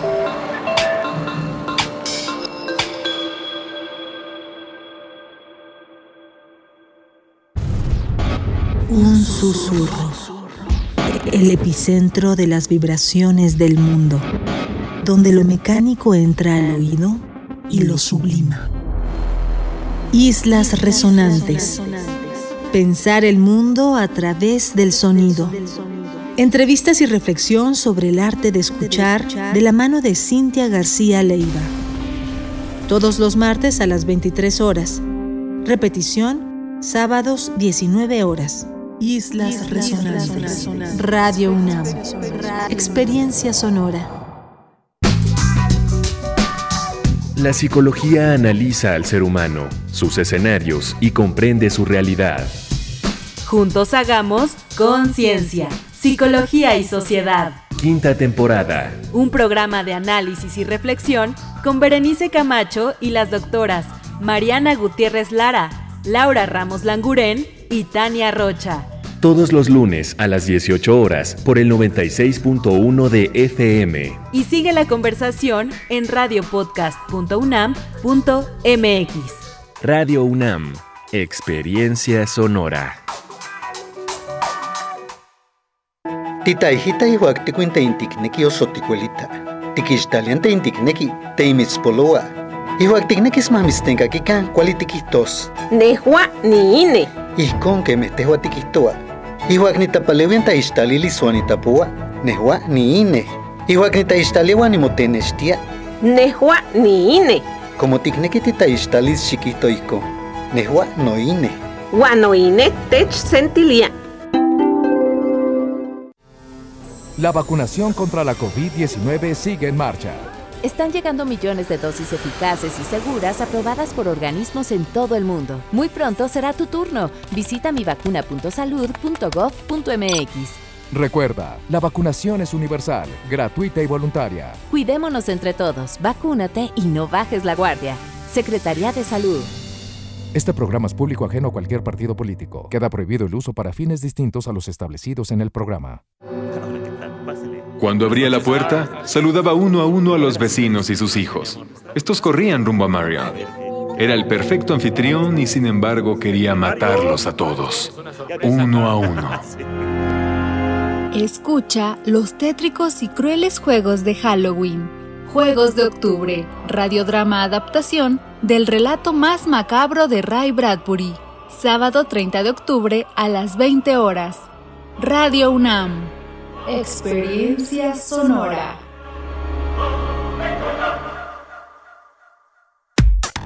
Relatamos al mundo. Relatamos al mundo. Bien, pues estamos de regreso aquí en Prisma RU, son las 2 de la tarde con 3 minutos. Gracias por seguir en esta sintonía a través de las frecuencias de Radio UNAM 961 en FM 860 de AM. Saludos a quienes nos están escuchando a través de www.radio.unam.mx. Les saludamos aquí con mucho gusto en los controles técnicos Socorro Montes, Rodrigo Aguilar en la producción, Denis Licea en la asistencia de producción y aquí en los micrófonos de Yanira Morán les saluda con mucho gusto y aquí recibiendo sus mensajes que siempre con mucho agrado recibimos de parte de todos ustedes, Radio Escuchas, los que tienen redes sociales, los que no, pues gracias por seguirnos también a través de su radio y en donde quiera que nos estén escuchando. Siempre es un gusto saber que están ahí, que están presentes y pues vamos a mandar saludos pues a todos ustedes que están por aquí en nuestras redes sociales, arroba Prisma RU en Twitter, Prisma RU en Facebook, Mario Navarrete que pues hoy, por cierto, que tenemos una ciudad con un cielo azul espléndido y hay pues bastante viento en la ciudad. Eso es lo que ha generado el que podamos ver ese hermoso cielo azul en la Ciudad de México y que nos envía aquí Mario a través de un video donde se puede apreciar escasas nubes, pero un cielo intensamente azul. Muchas gracias, Mario. Gracias también a Said que nos escribe por aquí en redes sociales. Gracias a Mayra Elizondo también a Rosario Durán Martínez. Nos dice, el presidente promete y firma todo y no aterriza nada. Eh, Jorge nos dice, muy buen abordaje de Jacobo Dayan, por lo que parece solo una comisión más en una burocracia rebosante, constructores del nuevo régimen. Gracias, Jorge. Rosario nos dice, los dineros necesarios, ¿dónde están? Los tienen destinados a otras cosas. Lo importante no les interesa. Eh, gracias también a César Soto, nos dice, aún ante la inconvencionalidad de prisión preventiva oficiosa en el ámbito fiscal y comprobantes falsos, la deficiencia en otros delitos, el juez no entra en, al estudio y debate y ordena en automático prisión preventiva. Eh, gracias también a Rosario Durán Martínez, que aquí nos manda una infografía, días para recordar a los muertos, el Día de Muertos en la visión indígena que implica el retorno transitorio de las ánimas a los difuntos quienes regresan a casa, al mundo de los vivos para convivir con los familiares y para nutrirse de la esencia del alimento que se les ofrece en los altares puestos en su honor. Así que, pues bueno, muchas gracias Rosario que nos manda aquí eh, esta infografía y que nos manda esta eh, pues esta infografía que va en días, va en días que se hace en cada día. Muchas gracias, gracias Rosario, gracias a Jorge Frat también aquí presente, Diogenito eh, también. Muchas gracias, gracias por el comentario, ya lo, lo leí Diogenito, muchas gracias. Abel Fernández, Abel Fernández, muchas gracias también aquí presente. Jorge Morán Guzmán nos dice concentración desmedida del dinero en pocas manos, más consumo creciente de drogas, más violencia impune, más cambio climático, más educación muy deficiente, más carencia de valores y principios, igual a migraciones forzadas. Gracias, Jorge, por este comentario. Gracias a nuestra defensora de, la, de las audiencias de Radio y TV UNAM. Muchas gracias también por aquí presente. Y le mandamos un saludo desde aquí a Magdalena Acosta Urquidi. Y también, por supuesto, sigan eh, esta cuenta, Defensor UNAM, a través de Twitter. Eh, y también le mandamos un saludo a la señorita, etcétera. Saludos, señorita, etcétera. Jorge también nos dice, tengo dos gastos, perdón, perdón, tengo dos gatos y han muerto otros dos de cáncer. Un hospital veterinario me indicó agregar mi apellido paterno al nombre de mis mascotas como rasgo de compromiso ético con ellas. Gracias, Jorge. Hablábamos de, este, de estos casos y de los compromisos que adquirimos con las mascotas y sobre todo en entornos urbanos. Gracias. Nos dice también que las redes sociales se convierten en agentes de manipulación por nuestra pereza intelectual. Recomiendo el libro En Red a dos de Laura García para una buena revisión del tema. Gracias, gracias Jorge. Gracias también a Abel, saludos a todos en el programa. Eh, gracias eh, por todos los mensajes que nos envía Jorge Morán Guzmán. David Castillo Pérez también aquí presente. Rebeca Vega, muchas gracias. Guerrero también. Sergio Interior 13 a nuestros amigos de Poetas Errantes que en un momento estarán por aquí con nosotros. Pablo Castro hoy nos acompañará. Muchas gracias a Carmi Unamita, a Araceli, a Ángel Cruz. Muchas gracias a Guillermo Ávila, Lisette Jimar, José Luis León, Jules NM, Oswaldo Muñoz. Flechador del Sol, Norma Lilia Moreno Florín, Tobías Meinhardt, muchas gracias. Ya decíamos también por aquí a, César Soto y gracias a Cintia García Leiva, a nuestros amigos de la ENES Unidad Morelia, Analía Arias, Aldo McFly, Ricardo Yahuaca, a nuestros amigos del Instituto de Investigaciones Económicas de la UNAM también y a todos los que se vayan sumando a lo largo de este tiempo. Lo seguimos leyendo con mucho gusto, con mucha atención a todos ustedes. Bien, pues vamos a continuar ahora. Nos vamos a ir a la información con mi compañera Cristina Godínez. La vacuna contra COVID-19 en menores de edad es 100% efectiva, señala investigadora de la Facultad de Medicina de la UNAM. Cuéntanos, Cristina, adelante. Buenas tardes, Deyanira. Un saludo para ti y para el auditorio de Prisma RU. Al participar en el segundo simposio SARS-CoV-2, nuevas variantes, inmunidad y vacunación, la doctora Rosa María Wong, infectóloga pediatra, expuso que las vacunas contra la COVID-19 han sido un gran logro de la humanidad, ya que en un tiempo récord tuvimos vacunas disponibles y todas son efectivas. Respecto a la aplicación de la vacuna Pfizer en menores de edad, la jefa de la Subdivisión de Investigación Clínica dijo que, de acuerdo con un artículo publicado este año, la efectividad fue del 100% en adolescentes de 12 a 17 años. Salió publicado eh, este artículo en el New England Journal of Medicine en julio del 2021 en donde aplicaron esta vacuna, eh, la vacuna es en la misma dosis en 2.260 adolescentes de 12 a 15 años a, una, a 1131 le pusieron la vacuna, a 1129 le pusieron placebo. Y bueno, pues lo que encontraron es que el nivel de anticuerpos era 1.76 veces más alto que aquellos que tenían 16 a 25 años. Además, también encontraron que tenía un 100% de efectividad vacunal para cualquier tipo de, de caso y también 100% de efectividad para cualquier enfermedad grave. Y de los estudios en niños más pequeños, la especialista señaló que a ellos se les aplicó una dosis más baja y también fue efectiva. Sobre la duración de la inmunidad, comentó que si hay una disminución de anticuerpos a los seis meses, sobre todo en mayores de 65 años, hombres e inmunocomprometidos. Sí disminuyen los anticuerpos, pero ¿cuál es el efecto de la disminución de esos anticuerpos? ¿Tiene un efecto en cuanto a la efectividad vacunal o no? Entonces, eh, este es un estudio que se hizo en California, en una corte eh, retrospectiva, en la cual se incluyeron 3.436.957 individuos. Aquí se observó cómo en todos los grupos vacunales hubo una disminución de la efectividad vacunal de un 88% a un 47% a los cinco meses. Pero vean para hospitalización, siempre se mantuvo alrededor de 90%. La doctora Wong concluye que a pesar de la vacunación puede haber casos de COVID-19, por lo que debemos seguir usando el cubrebocas y mantener las medidas sanitarias. Deyanira, este es mi reporte. Buenas tardes. Muchas gracias, Cristina Godínez. Nos vamos ahora con mi compañera Virginia Sánchez. Señala experta que el uso de hongos para la obtención de diversos productos ha sido vital para la economía mundial. Adelante, Vicky, muy buenas tardes. La tenencia responsable de mascotas implica tener una serie de prácticas que nos llevan a tener un buen manejo. En el caso de los perros y gatos, es muy importante la parte preventiva como el tener una asesoría profesional de un médico veterinario zootecnista. Y en el caso de los animales de compañía no convencionales, también es importante esto. Sin embargo, va más allá del conocimiento y la experiencia. Por ello, se requiere de cuatro tipos de obligaciones.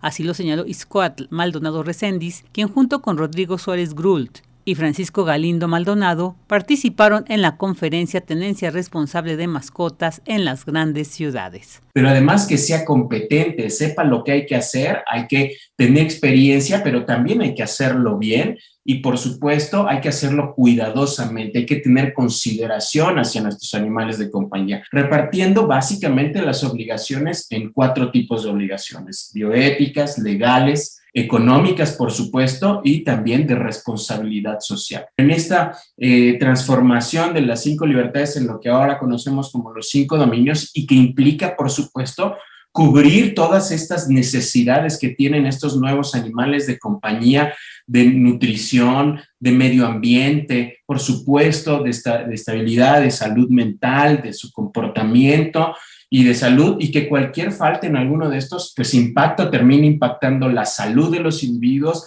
y si no hay salud, pues entonces hay sufrimiento y el sufrimiento no es deseable para nadie. Para Radio UNAM, Virginia Sánchez Machuca. Bien, y continuamos con más eh, información. Nos vamos a ir ahora a la información internacional en esta ocasión con Radio ONU.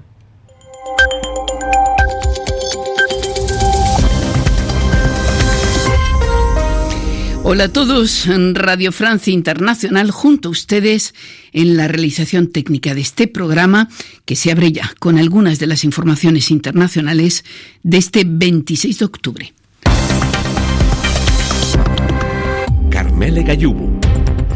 En Jartún, la capital de Sudán, la población volvió a manifestarse esta mañana contra el golpe de Estado que derrocó ayer al gobierno de transición. Los manifestantes fueron menos numerosos hoy, después de que la represión militar dejara ayer cuatro muertos y decenas de heridos.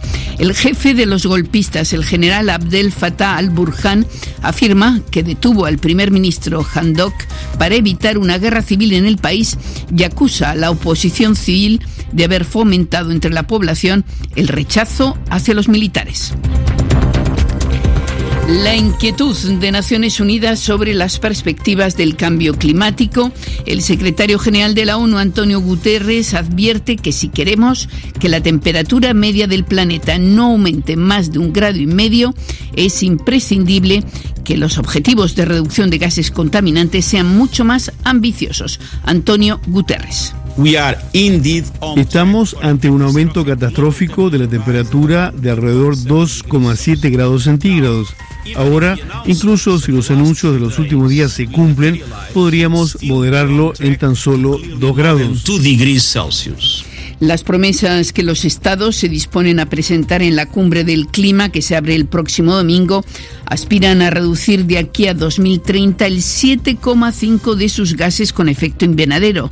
7,5 cuando en realidad, dijo Guterres, se necesitan reducirlos en un 55% para no superar el grado y medio de alza de temperatura en el planeta. Los 27 países de la Unión Europea no han logrado ponerse de acuerdo sobre una sola medida común para hacer frente al alza de los precios de la energía que en Europa han alcanzado récords, en particular el precio del gas. Los europeos siguen divididos entre aquellos que abogan por una reforma de la reglamentación y los que se oponen a ello. Y los precios del carburante fomentan el descontento social en Ecuador, donde el movimiento indígena ha convocado hoy una jornada de protesta que cuenta las organizaciones indígenas que cuentan con un gran poder de convocatoria denuncian las subidas que ha venido experimentando el combustible desde el año pasado. No se dan por satisfechos con el anuncio del presidente Lasso de que va a bloquear esas subidas. Relatamos al mundo. Relatamos al mundo.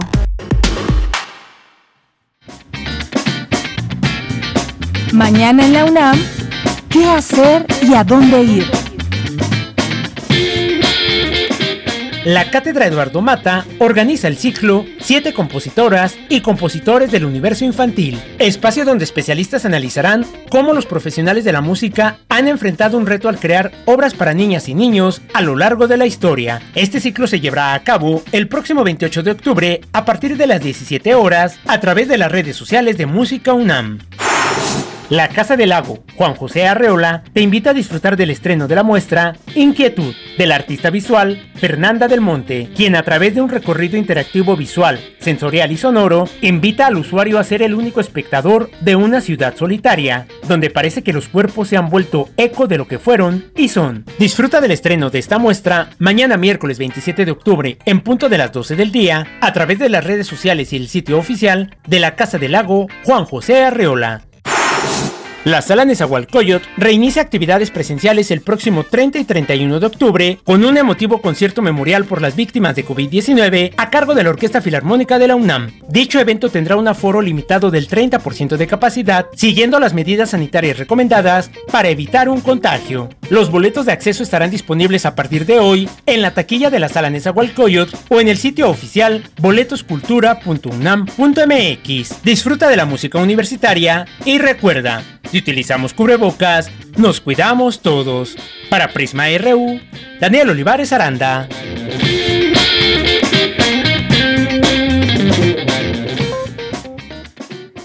Porque tu opinión es importante, síguenos en nuestras redes sociales, en Facebook como Prisma RU y en Twitter como arroba PrismaRU. Son las 2 de la tarde con 19 minutos y como les decíamos tenemos una invitación para todos ustedes y con como un esfuerzo por fortalecer la cultura en el oriente de la ciudad, Semillas, Festival Internacional del Libro y la Lectura presenta su tercera edición en la modalidad virtual los días 28 y 29 de octubre con el tema Cultura de Paz. Semillas que vuelve a ser la opción cultural del Oriente con una edición virtual del proyecto que pretende reactivar vínculos culturales, comunitarios, vecinales y universitarios en la zona oriente de la Ciudad de México. Y para platicar de este tema, ya tenemos en la línea telefónica, y le agradezco nos tome esta llamada, a Leonel Sagaón, que es coordinador general de este festival. ¿Qué tal, Leonel? Bienvenido, muy buenas tardes. Hola, Deyanira, buenas tardes. Muchas, muchas gracias por el espacio y saludos a tu auditorio. Bueno, pues Leonel ya hacía una pequeña introducción de lo que significa este festival para el oriente de la, de la ciudad, pero platícanos porque pues es eh, esta como parte de la Universidad Autónoma de la Ciudad de México, del plantel San Lorenzo Tezonco. Cuéntanos, por favor. Sí, mira, eh, nosotros en el 2018 iniciamos este proyecto del Festival Internacional del Libro y la Lectura eh, como un esfuerzo eh, bastante espontáneo de profesores, estudiantes y trabajadores del plantel, que está situado bastante al oriente, en el límite entre Iztapalapa y Tláhuac, que es una, una zona con una reducida oferta cultural y una reducida infraestructura cultural.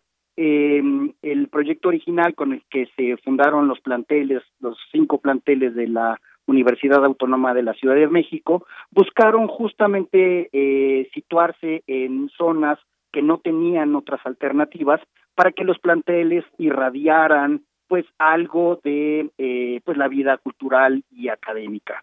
Sin embargo, esto no sucede por arte de magia, o sea, hay que echarle ganas, ¿no? Entonces, el festival en 2018 se propuso que eh, a través del fomento del libro y la lectura se construyeran lazos culturales fuertes en las comunidades, no solo en la comunidad universitaria, ¿no? que está dentro del plantel, eh, que la integran no solamente los estudiantes, sino también los profesores, los trabajadores, eh, los policías de vigilancia, todo el mundo son universitarios en el plantel, eh, sino también fortalecer lazos eh, estrechos y culturales fuertes con los vecinos de las cercanías del plantel, ¿no? Hay un montón de colonias, como la colonia eh, La Planta, la colonia del Mar, que además ustedes recuerdan eh, fueron muy maltratadas por los sismos de 2017. ¿no? Entonces, eso detonó el proyecto original del festival. Eh, hicimos el festival también en 2019 y en 2020 lo tuvimos que cancelar en el último momento por la pandemia. Entonces, eh, nosotros pensamos que los objetivos culturales y comunitarios eh, siguen vigentes, es más, ahora más que nunca por eh, los efectos de la pandemia, y que era indispensable realizarlo de nuevo, pero ahora totalmente virtual, ¿no?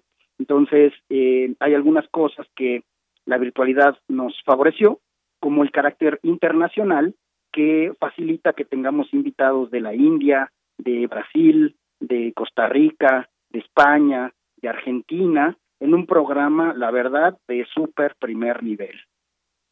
Muy bien, Leonel, pues mm, gracias por esta invitación. Nos dices que va a ser en esta ocasión completamente virtual. ¿A través de qué canal se puede conectar la gente? Decíamos que es será el próximo 28 y 29 y en qué horario también coméntanos. Sí, el festival empieza pasado mañana, jueves 28, y también es el viernes 29. A partir de las 10 de la mañana y hasta las 7 de la tarde, el eh, jueves, y hasta las 9 el viernes. Eh, ustedes se pueden conectar a nuestra página, que es la que va a concentrar a todos los canales. Nuestra página es www.festivalsemillasUACM.org. De nuevo, es www.festivalsemillas.uacm.org. Ahí van a encontrar las transmisiones en vivo en eh, cinco canales diferentes. Hagan de cuenta que están eligiendo la televisión y dependiendo del programa que se les antoje más, se pueden conectar al canal Semillas 1, al 2, al 3 y ahí van a tener las diferentes eh, programaciones. También nos pueden buscar directamente en YouTube como Festival Semillas o a través de nuestras redes sociales en Facebook, Instagram, Twitter y TikTok.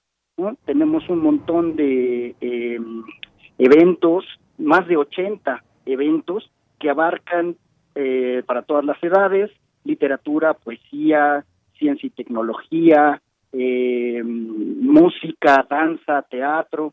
Y tenemos unas cosas bien interesantes digitales, como una obra de teatro que sucede a través de WhatsApp. Es decir, eh, la obra transcurre a lo largo de toda esta semana y uno va recibiendo en el WhatsApp los diálogos de los actores y se va imaginando todo. Esta obra va a culminar el viernes a las nueve de la noche. También tenemos eh, un programa musical a través de Telegram y tenemos una buena parte de nuestra programación a través de una planta, de una plataforma inmersiva eh, que se llama Semillas Inmersivo, en el que ustedes hagan de cuenta que entran a un mundo virtual imaginario, eligen su propio avatar, que es un monito electrónico con el que pueden recorrer e interactuar con los otros avatares que están presenciando los eventos como en un cine como en un concierto más bien. Oye, pues qué, qué moderno esto y también, bueno, pues es un atractivo también para quienes puedan participar. ¿Para quién va recomendado todo esto? ¿Cierta edad, jóvenes, también niños? Eh, ¿Quiénes pueden disfrutar de este festival? Pues eh, ciertamente es para todo público, pero eh, indudablemente nuestro énfasis está en los jóvenes, ¿no? Los jóvenes en edad universitaria, o de bachillerato. Hacia ahí echamos todos nuestros kilos. Pero tenemos un buen programa infantil también, eh, con cuentacuentos y talleres, en horario más apropiado para cuando terminan las clases de la primaria. Este, y tenemos también eh, eh, contenido eh, con accesibilidad. Esto quiere decir, eh, más o menos el 30% de nuestros eventos tienen eh, traducción simultánea o interpretación simultánea de lengua de señas mexicana para la población sorda. tenemos también accesibilidad y talleres para la población ciega. Y una parte de nuestro programa se va a transmitir en los reclusorios y penitenciarios de la ciudad. Entonces, francamente, creo que hemos lanzado programación y contenidos aptos para todo el mundo, aún en lugares como los reclusorios donde normalmente no llegamos.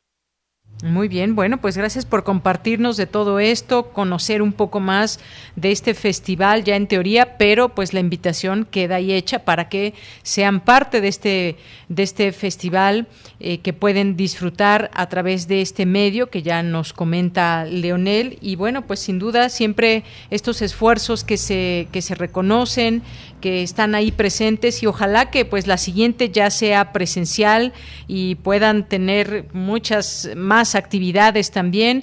La virtualidad es importante y también se disfruta, pero pues ojalá que también se tenga oportunidad la cuarta edición que ya sea ya sea presencial, pero por lo pronto pues tenemos esta posibilidad. Próximo jueves inicia este festival 28 y 29 de octubre. Si nos puedes repetir rápidamente eh, la manera de conectarse, Leonel, por favor. Sí, claro, este es principalmente a través de nuestra página que es www.festivalsemillas.uacm.org y a través de nuestras redes sociales. Eh, le queremos agradecer mucho a la UNAM. Eh, tenemos un evento en coordinación con ellos, el encuentro de eh, revistas universitarias, que lo organizamos junto con la red de editores de la UNAM, que abarcan casi 100 revistas y eh, va a estar súper, súper bien con eh, invitados de toda la República. Entonces, pues también muchas gracias a la UNAM por su apoyo. Bien, pues les deseamos que vaya muy bien, que mucha gente participe, que quienes nos estén escuchando pues ya lo vayan poniendo en su agenda para el próximo jueves. Por lo pronto, pues muchas gracias. Gracias Leonel Sagaón. Gracias por estar aquí y por hacernos esta invitación. Muchas gracias a ustedes por el espacio y por permitirnos llegar a todo su auditorio. Que tengas muy buena tarde. Hasta luego, muchas gracias. Hasta luego. Bien, pues fue Leonel Sagaón, coordinador general de este festival Semillas, eh, que pues se promueve allá en el oriente de la ciudad, pero a través de eh, las redes sociales, a través de su transmisión, eh, a través de su página, pues puede seguirlo quien quiera y conocer más de este proyecto. Continuamos. Prisma RU. Relatamos al mundo.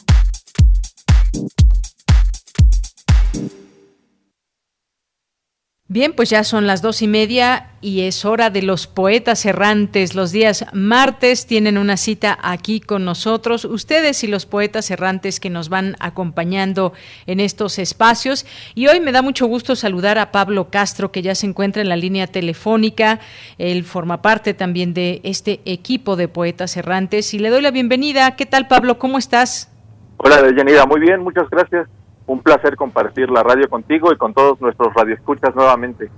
Claro que sí, Pablo. Pues cuéntanos acerca del trabajo que escucharemos hoy. Claro que sí. La invitación de hoy es para hacernos la siguiente pregunta. ¿A qué le damos valor nosotros? Porque bueno, no solo los jóvenes, sino es que todas las personas nos la vivimos pensando en lo que ya pasó, en lo que va a pasar, en preocupaciones, etcétera. Pero bueno, parece que muchas veces nos olvidamos del presente y, que ahorita el presente es nuestro único momento en el que podemos hacer algo. Entonces la, la invitación de hoy es la siguiente, que suficiente miedo tenemos todos los días y mejor convirtamos el miedo al, y mejor convirtamos el miedo a lo que no ha pasado en amor a lo que hoy podemos hacer. Muy bien, bueno, pues suena bastante bien y esta pregunta también que nos dejas, que a qué le damos valor las personas. Pues si te parece bien, vamos a escuchar este trabajo que nos han preparado hoy y regreso contigo. Claro que sí, Dayanira. Adelante. Poeta soy,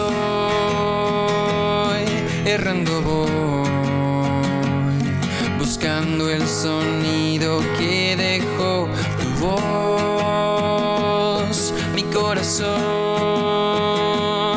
alcanzando el tuyo es un destino decidido, escúchame. Poetas errantes.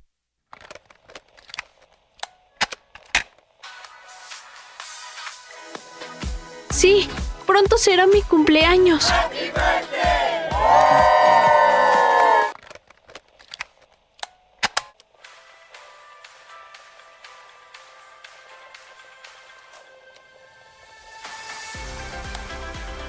Ya pronto entraré a la universidad.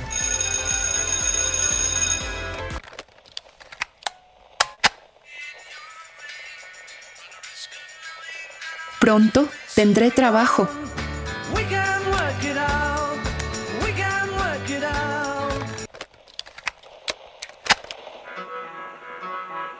Pronto cambiaré de empleo. Pronto escribiré mi libro. Pronto me jubilaré y voy a descansar. Pronto, moriré. ¿Cuánto vale una persona? O mejor dicho, ¿a qué le damos valor nosotros? Yo creí que tendría la vida resuelta cuando me graduara de la universidad. No me iba a preocupar de nada cuando tuviera un buen empleo. Yo trabajé toda mi vida, esperando mi jubilación y mi descanso. No, pasó.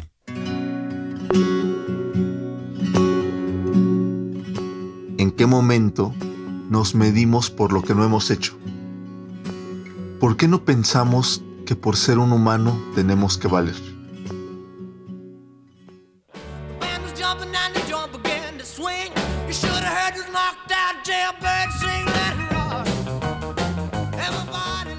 Ay, mijito. Cuando era joven me gustaba bailar mucho.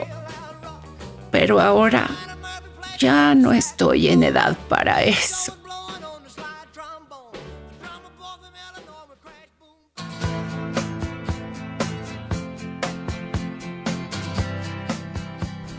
A tu edad me encantaba tocar la guitarra con mis amigos. Lástima que nos volvimos viejos.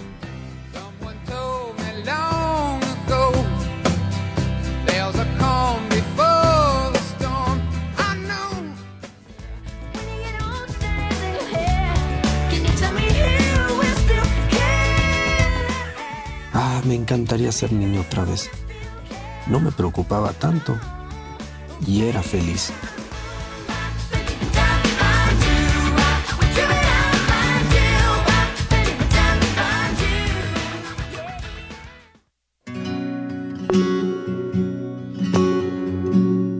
¿En qué momento nos medimos por lo que alguna vez fuimos? ¿Y cuándo nos vamos a querer por lo que somos? Dejémonos de preocuparnos en lo que no podemos cambiar y ocupémonos en lo que hoy se puede hacer. Las circunstancias no se pueden cambiar. Pero sí lo que harás con ellas. No eres un pasado ni un futuro. Eres lo que hoy puedes hacer por tu vida. No te limites a ti mismo. Que suficiente intentan limitarnos para que nosotros lo hagamos. La edad, el país, los gustos no son un defecto. Son una posibilidad. Nunca estarás en las mismas circunstancias. Entonces, ¿por qué esperas a que todo pase y no lo provocas tú? No camines. No te arrastres. Vuela. Anímate a volar. Para aprender a volar, siempre hay que empezar corriendo un riesgo. Si uno no quiere correr riesgos, lo mejor será resignarse y seguir caminando como siempre. Esta es una producción de Poetas Errantes, unidos con la poesía y el corazón. Algo en ti me es muy familiar.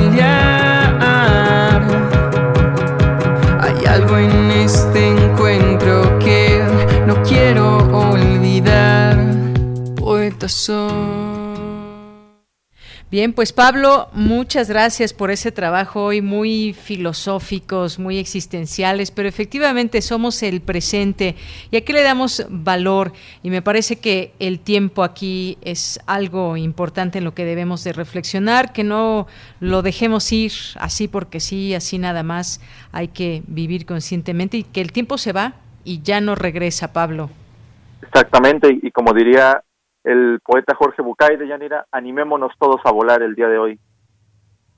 Por supuesto, pues sigamos volando y por lo pronto, pues gracias por este trabajo. Los martes este es un espacio para los poetas errantes. Invítanos a seguirlos en redes, a comunicarse con ustedes de parte de la audiencia. Claro que sí.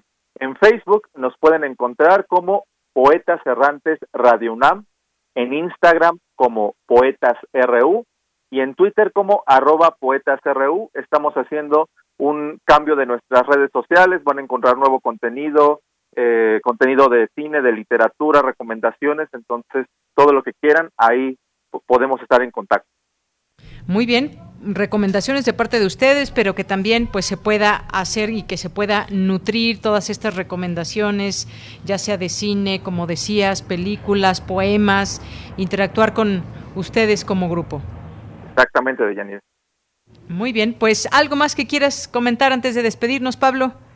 Como tú dijiste, que vivamos en el presente y recordemos que la, la única faceta es la de hoy, entonces que vivamos conscientemente y felizmente.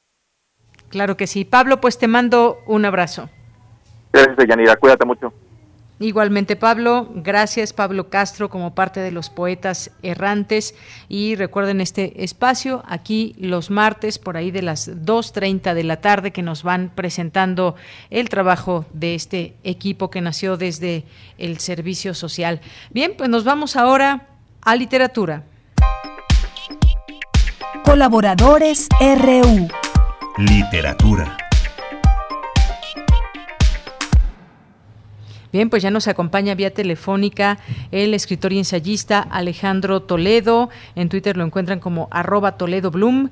Y pues bueno, te doy la bienvenida aquí en A la Orilla de la Tarde, esta tu sección, un espacio que tienes aquí con nosotros cada 15 días para recomendarnos literatura. ¿Qué tal Alejandro? Buenas tardes. Buenas tardes, Daniela, ¿cómo estás? Muy bien, muchas gracias. Pues adelante. Fíjate que me, me registré en redes sociales en alguna de las promociones del Fondo de Cultura Económica por la colección esta de 21 para el 21. Son estos 21 libros que están este, regalando en, en librerías y en, en distintos actos este, en el país. Y este por fin me llamaron para ir a la librería de Actos Cepeda y, al, y me, te muestran la colección completa y te, y te piden que elijas un- uno de los 21 títulos y yo esto- escogí el, el libro vacío de, de Josefina Vicens, que aunque ya lo lo tengo en, en, en varias ediciones, es para mí pues, es un libro muy querido, es un libro entrañable y, y este entonces quise tener esta esta nueva edición. Veo que en el colofón que se están haciendo tirajes de cien mil ejemplares, lo que me parece así como una muy bien y me parece como una como una barbaridad. Hay una edición del libro vacío de lecturas mexicanas, segunda serie número 42, y entonces se hicieron 30 mil ejemplares, según dice también el, el colofón. Entonces, es, es un libro que, que, permanece, que, que avanza, creo que es, este, fue una, una buena elección ponerlo en este en esta serie de 21 para el 21 eh, desde una segunda edición, creo, se, se agregó eh, una carta prefacio de, de Octavio Paz, que después, en, cuando el Fondo de Cultura Económica eh, reunió las dos novelas de Josefina en un solo tomo, eh, la eh, Marillo Paz no estuvo de acuerdo en, incluir ahí el, la carta prefacio de Paz, que, que era ya parte de la, de la novela, que son dos, dos páginas de, de respuesta de Octavio Paz a la lectura del, del libro vacío y es, una pena que se haya que no aparezca ahí y que no se haya recuperado ahora. Entonces si algo digamos criticaría yo de este rescate es, es esto que no que no aparezca la la carta de la carta prefacio de paz que yo creo que ya se puede incorporar porque no ha- ahorita ya no hay alguna oposición para que para que la para que el texto este de paz acompañe la novela y que eh, eh, yo lo siento como una especie de primer capítulo de la novela no porque además como que hay hay una buena relación en este caso entre eh, la novela de Vicens y las líneas que escribió Octavio Paz e incluso lo que lo que escribió después Octavio Paz, como es una novela sobre la escritura, eh, que se llama el mono, el monogramático, ¿no? Entonces yo pediría al, al, Fondo de Cultura Económica que en sucesivas ediciones, ya sea de la, edición conjunta de las dos novelas de Vicens como en ediciones solitarias, se agregue la carta prefacio, que, que yo, yo sí siento ahí como su, como su ausencia, ¿no? Y es, es un libro sobre la escritura que debería ser, yo, yo digo que debería ser como libro de texto en, en las escuelas de escritores, pero no porque contenga una, una teoría sobre el, sobre el escribir o, reflexiones, digamos, sesudas sobre el tema, sino porque es, un libro que aborda eh, este tema desde la necesidad y desde y desde las personas comunes y corrientes, desde el, el, protagonista se llama José García y es, es un oficinista que, que tiene la necesidad, de pronto el deseo de, de escribir sin, eh, digamos, un gran bagaje cultural o, intelectual, sino es, es algo que le nace dentro y que se vuelve incluso extraño en el contexto en el que se mueve, sobre todo en, su casa, ¿no? La, esposa parece no entender que él quiera tener un espacio propio, como, como decía Virginia Woolf, una habitación propia para, para escribir, un estudio, y que este y, que se encierre a, a, hacer eso que le cuesta tanto trabajo y que le genera tantas angustias, ¿no? Entonces, e, este libro tiene esa esa peculiaridad, digamos, ¿no? De que es no no es no es un libro al estilo, digamos, Salvador Elizondo o, este eh, Octavio Paz mismo, ¿no? Un libro intelectual sobre el proceso de la escritura, sino eso es, es el, el libro de un hombre común enfrentado a la a la página en blanco, ¿no? Y se vuelve un libro muy muy entrañable en, muchos sentidos. Es a pesar de ser una suerte de antinovela, es también una novela que cuenta la vida de este personaje, las relaciones familiares, la, sus relaciones con los hijos, cómo percibe este, su entorno. Y todo esto va, va llenando estos esos cuadernos del, protagonista. Y aunque aparentemente la novela no se cumpla, se va cumpliendo en este en este, en este observar, digamos, el entorno y en este observarse a, a sí mismo, ¿no? La novela ganó el, premio Villaurruti en, en 1958, el, el, del año que se publicó. Y este y la autora todavía publicó una novela más, como creo que 20 años después, en los años en los años 70, que es los años falsos, pero le costó a ella misma mucho mucho trabajo llegar a ese a ese segundo libro entonces ella era en parte también eh, José García no a ella también se le dificultaba la escritura y sufría con ella. Y en este sentido hay una identificación digamos entre el, el escritora Josefina Vicente y el, el, personaje de José García. Curiosamente a, a Josefina Vicente le, le, gustaba escribir no no sé si le gustaba eso no ella optaba por escribir este sobre personajes masculinos, ¿no? E incluso cuando hacía otro tipo de escrituras, como le, dio por la crónica taurina, por ejemplo, eh, ahí era Pepe Faroles, o en el artículo político se hacía llamar Diógenes García, siempre tenía, este, bueno, sus seudónimos eran masculinos y sus personajes eran masculinos, eso es un universo que, que, que ella, que ella creó. Y que eh, por otro lado, sobre todo en la segunda novela, en los años falsos, también logra un retrato del de, del México de los años 60, ¿no? Del, mundo de la política en, en tiempos de, del PRI. Ella era guionista, además, no se le conocen algunos, se le recuerdan algunos guiones como aquellos de Prudencia Guifel y Sara García de las hermanitas Vivanco. Y hay uno que se llama Renuncia por motivos de salud, que es también un libro sobre la burocracia, sobre la, política mexicana, y que en este sentido va un poco engarzado con, con lo que ocurre en sus, en sus dos novelas. ¿no? Es, una autora de, de, pocas páginas, digamos, un poco al, al estilo o a la manera de, de Juan Rulfo, pero de un, las dos novelas son de una de una de una gran audacia, digamos, y de una una gran profundidad. Lo que tienes con logra mucha cercanía con el lector, que es algo que, yo creo que es difícil conseguir, ¿no? El, sentirse este el sentir que le está hablando a, a, un igual que está digamos en, tu en tu nivel y que tiene angustias o eh, preocupaciones similares a las que a las que tú puedes puedes tener no entonces esa fue mi elección pues, ante esta este, esta circunstancia de tener que elegir uno de los 21 de la de la colección 21 para el 21 yo este preferí esta vez a,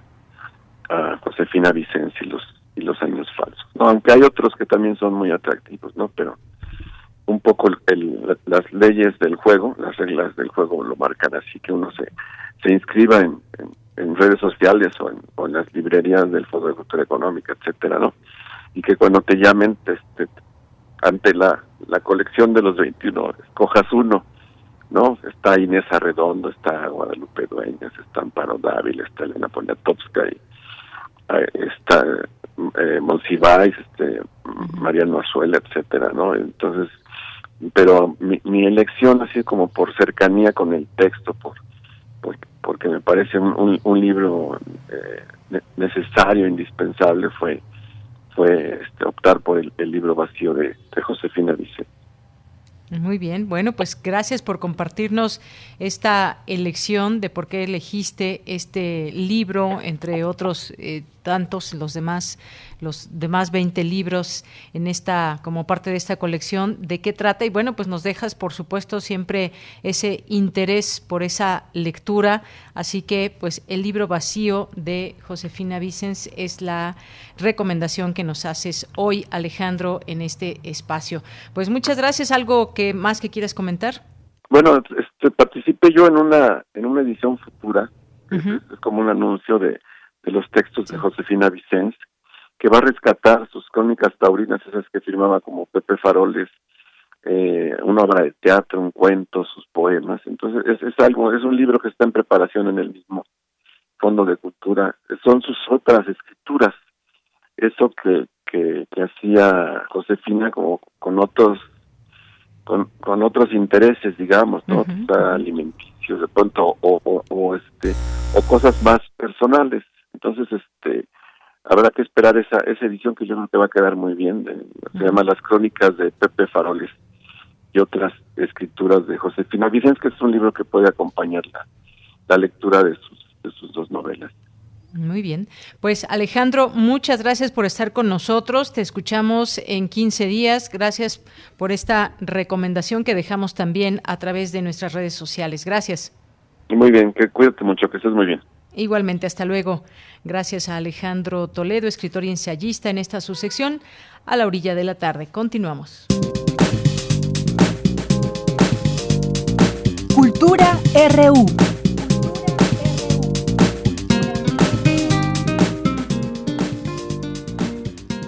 Bien, pues nos vamos ahora a Cultura. Ya está lista con la información Tamara Quiroz. Adelante, Tamara.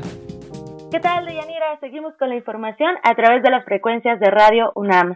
Gracias a las y los que nos acompañan en este martes. Esta tarde hablaremos de una bienal convocada por la Facultad de Artes y Diseño de la UNAM. Les comparto que después de convocar a colectivos formados por el 40% de alumnos matriculados en universidades públicas y privadas de América Latina y del Caribe, ya se anunciaron los proyectos seleccionados a participar en la tercera Bienal de Artes y Diseño UNAM, que este año lleva como título Resistencia Intangible, Ideas para posponer el fin del mundo. Para más información nos acompaña en la línea la maestra Paula Duarte. Ella es gestora cultural y directora curatorial de la tercera Bienal de Artes y Diseño UNAM. Maestra Duarte, ¿qué temáticas se exploran en esta Bienal y cómo nace? Bueno, pues fíjate que esta tercera bienal nació pues en este momento tan disruptivo y complejo en el que nos enfrentamos aún y nos enfrentábamos aún más hace eh, un poco más de un año de pues eh, preguntarnos el todo y para el todo es para qué estábamos realizando lo que estábamos realizando y si era eh, pertinente realizar una bienal en estos momentos. Entonces, eh, Resistencia Intangible nace en un momento de mm, muchísima reflexión en el que tuvimos que replantearnos el por qué realizar una bienal y de qué manera realizarla.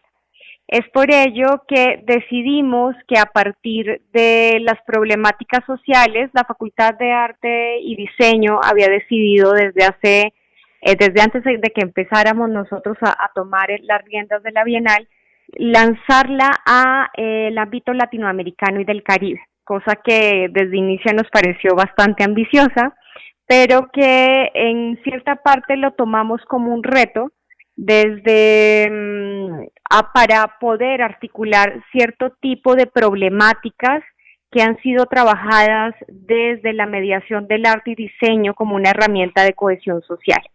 Y es por ello que a partir de este título, que como bien mencionaste hace un momento, eh, tiene un nombre muy poético y que también nos invita también a repensarnos como sociedades, convocamos a diferentes colectivos de América Latina que estuvieran trabajando comprometidamente con el territorio y que estuvieran trabajando bajo problemáticas muy particulares. De esa manera vislumbramos diferentes problemáticas que nos aquejan alrededor de toda América Latina. Lanzamos esta convocatoria a la región con la que estábamos comprometidos, eh, vislumbrando como ejes temáticos problemas de soberanía alimentaria, extractivismo cultural, eh, problemas de cohesión social o censura, también problemas de gobernanza, eh, bueno, pues prácticamente lo que nos aúna como este eje de categoría latinoamericana, que pues somos muy distintos, pero que quizás lo que más nos hace comunes son las problemáticas que atravesamos. La convocatoria se cerró ya hace unos meses y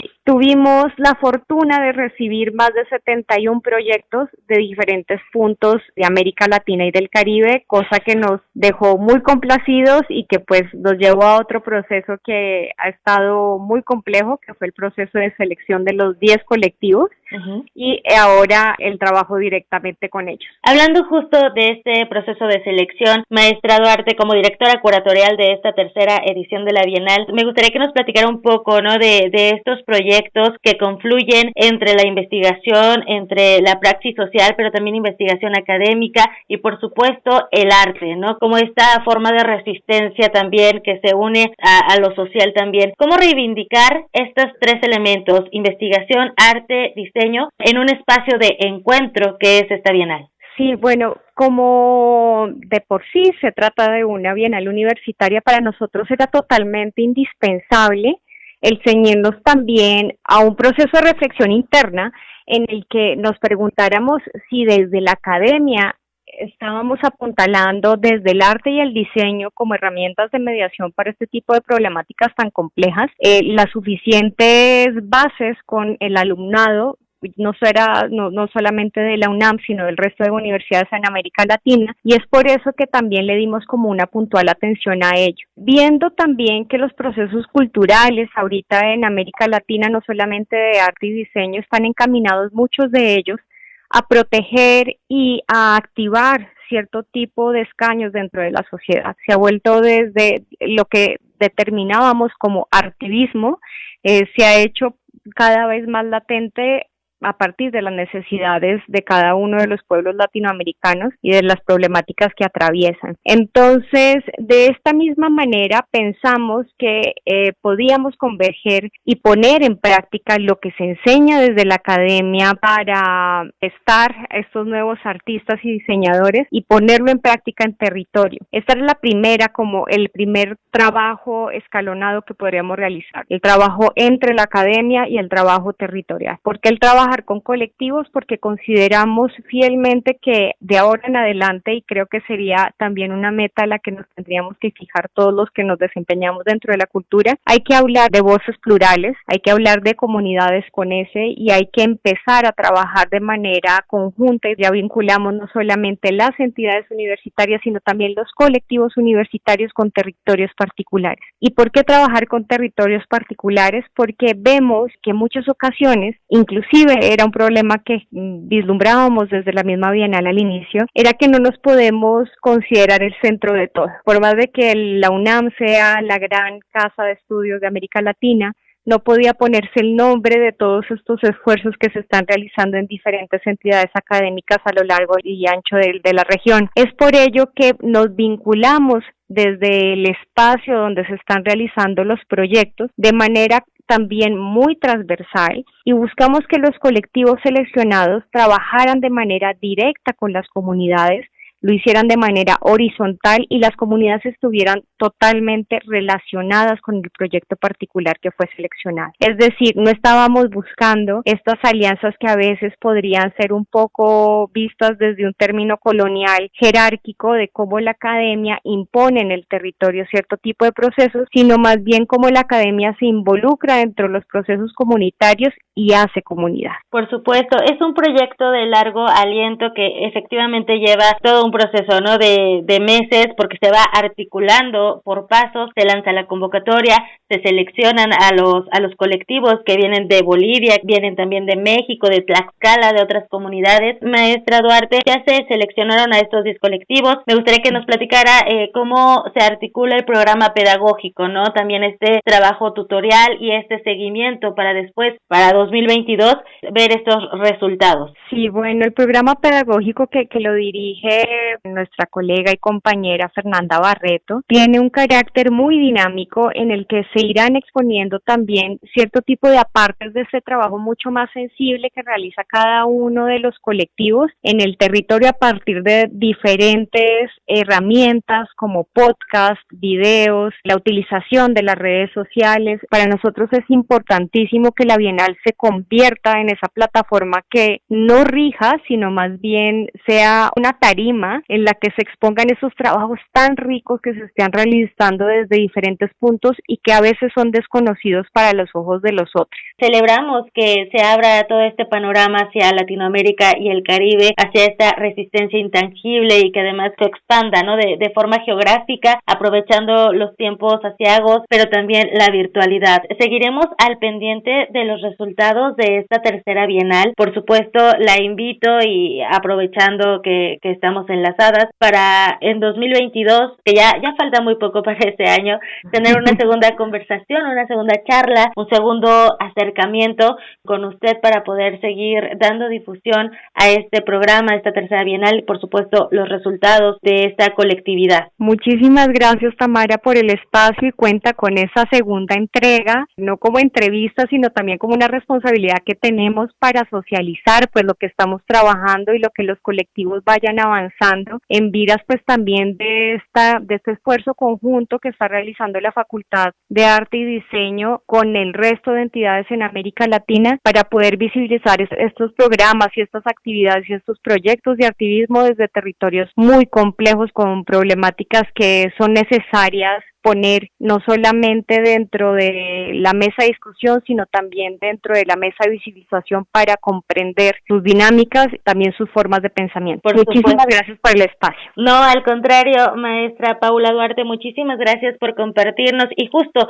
por visibilizar este tipo de acciones que se están realizando desde la universidad, que se están haciendo en comunidad también con otras universidades, con otros países. A ti, Tamara, que tengas buena tarde. La maestra Paula Duarte es cura y gestora cultural enfocada en la reflexión de las intersecciones del arte moderno y contemporáneo latinoamericano y las prácticas museísticas y también es directora curatorial de la Tercera Bienal de Artes y Diseño UNAM. Los invitamos a que visiten las redes de la Facultad de Artes y Diseño de la UNAM, también la página bienal.unam.mx y también nuestras redes. Estamos en Twitter como arroba prisma.ru. Yo los leo en arroba tamaraquiros-m. Les deseo que tengan excelente tarde. De Yanira, regreso contigo.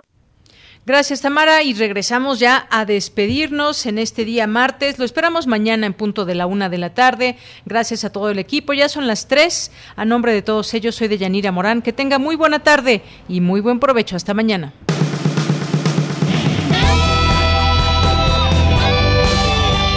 Prisma RU. Relatamos al mundo.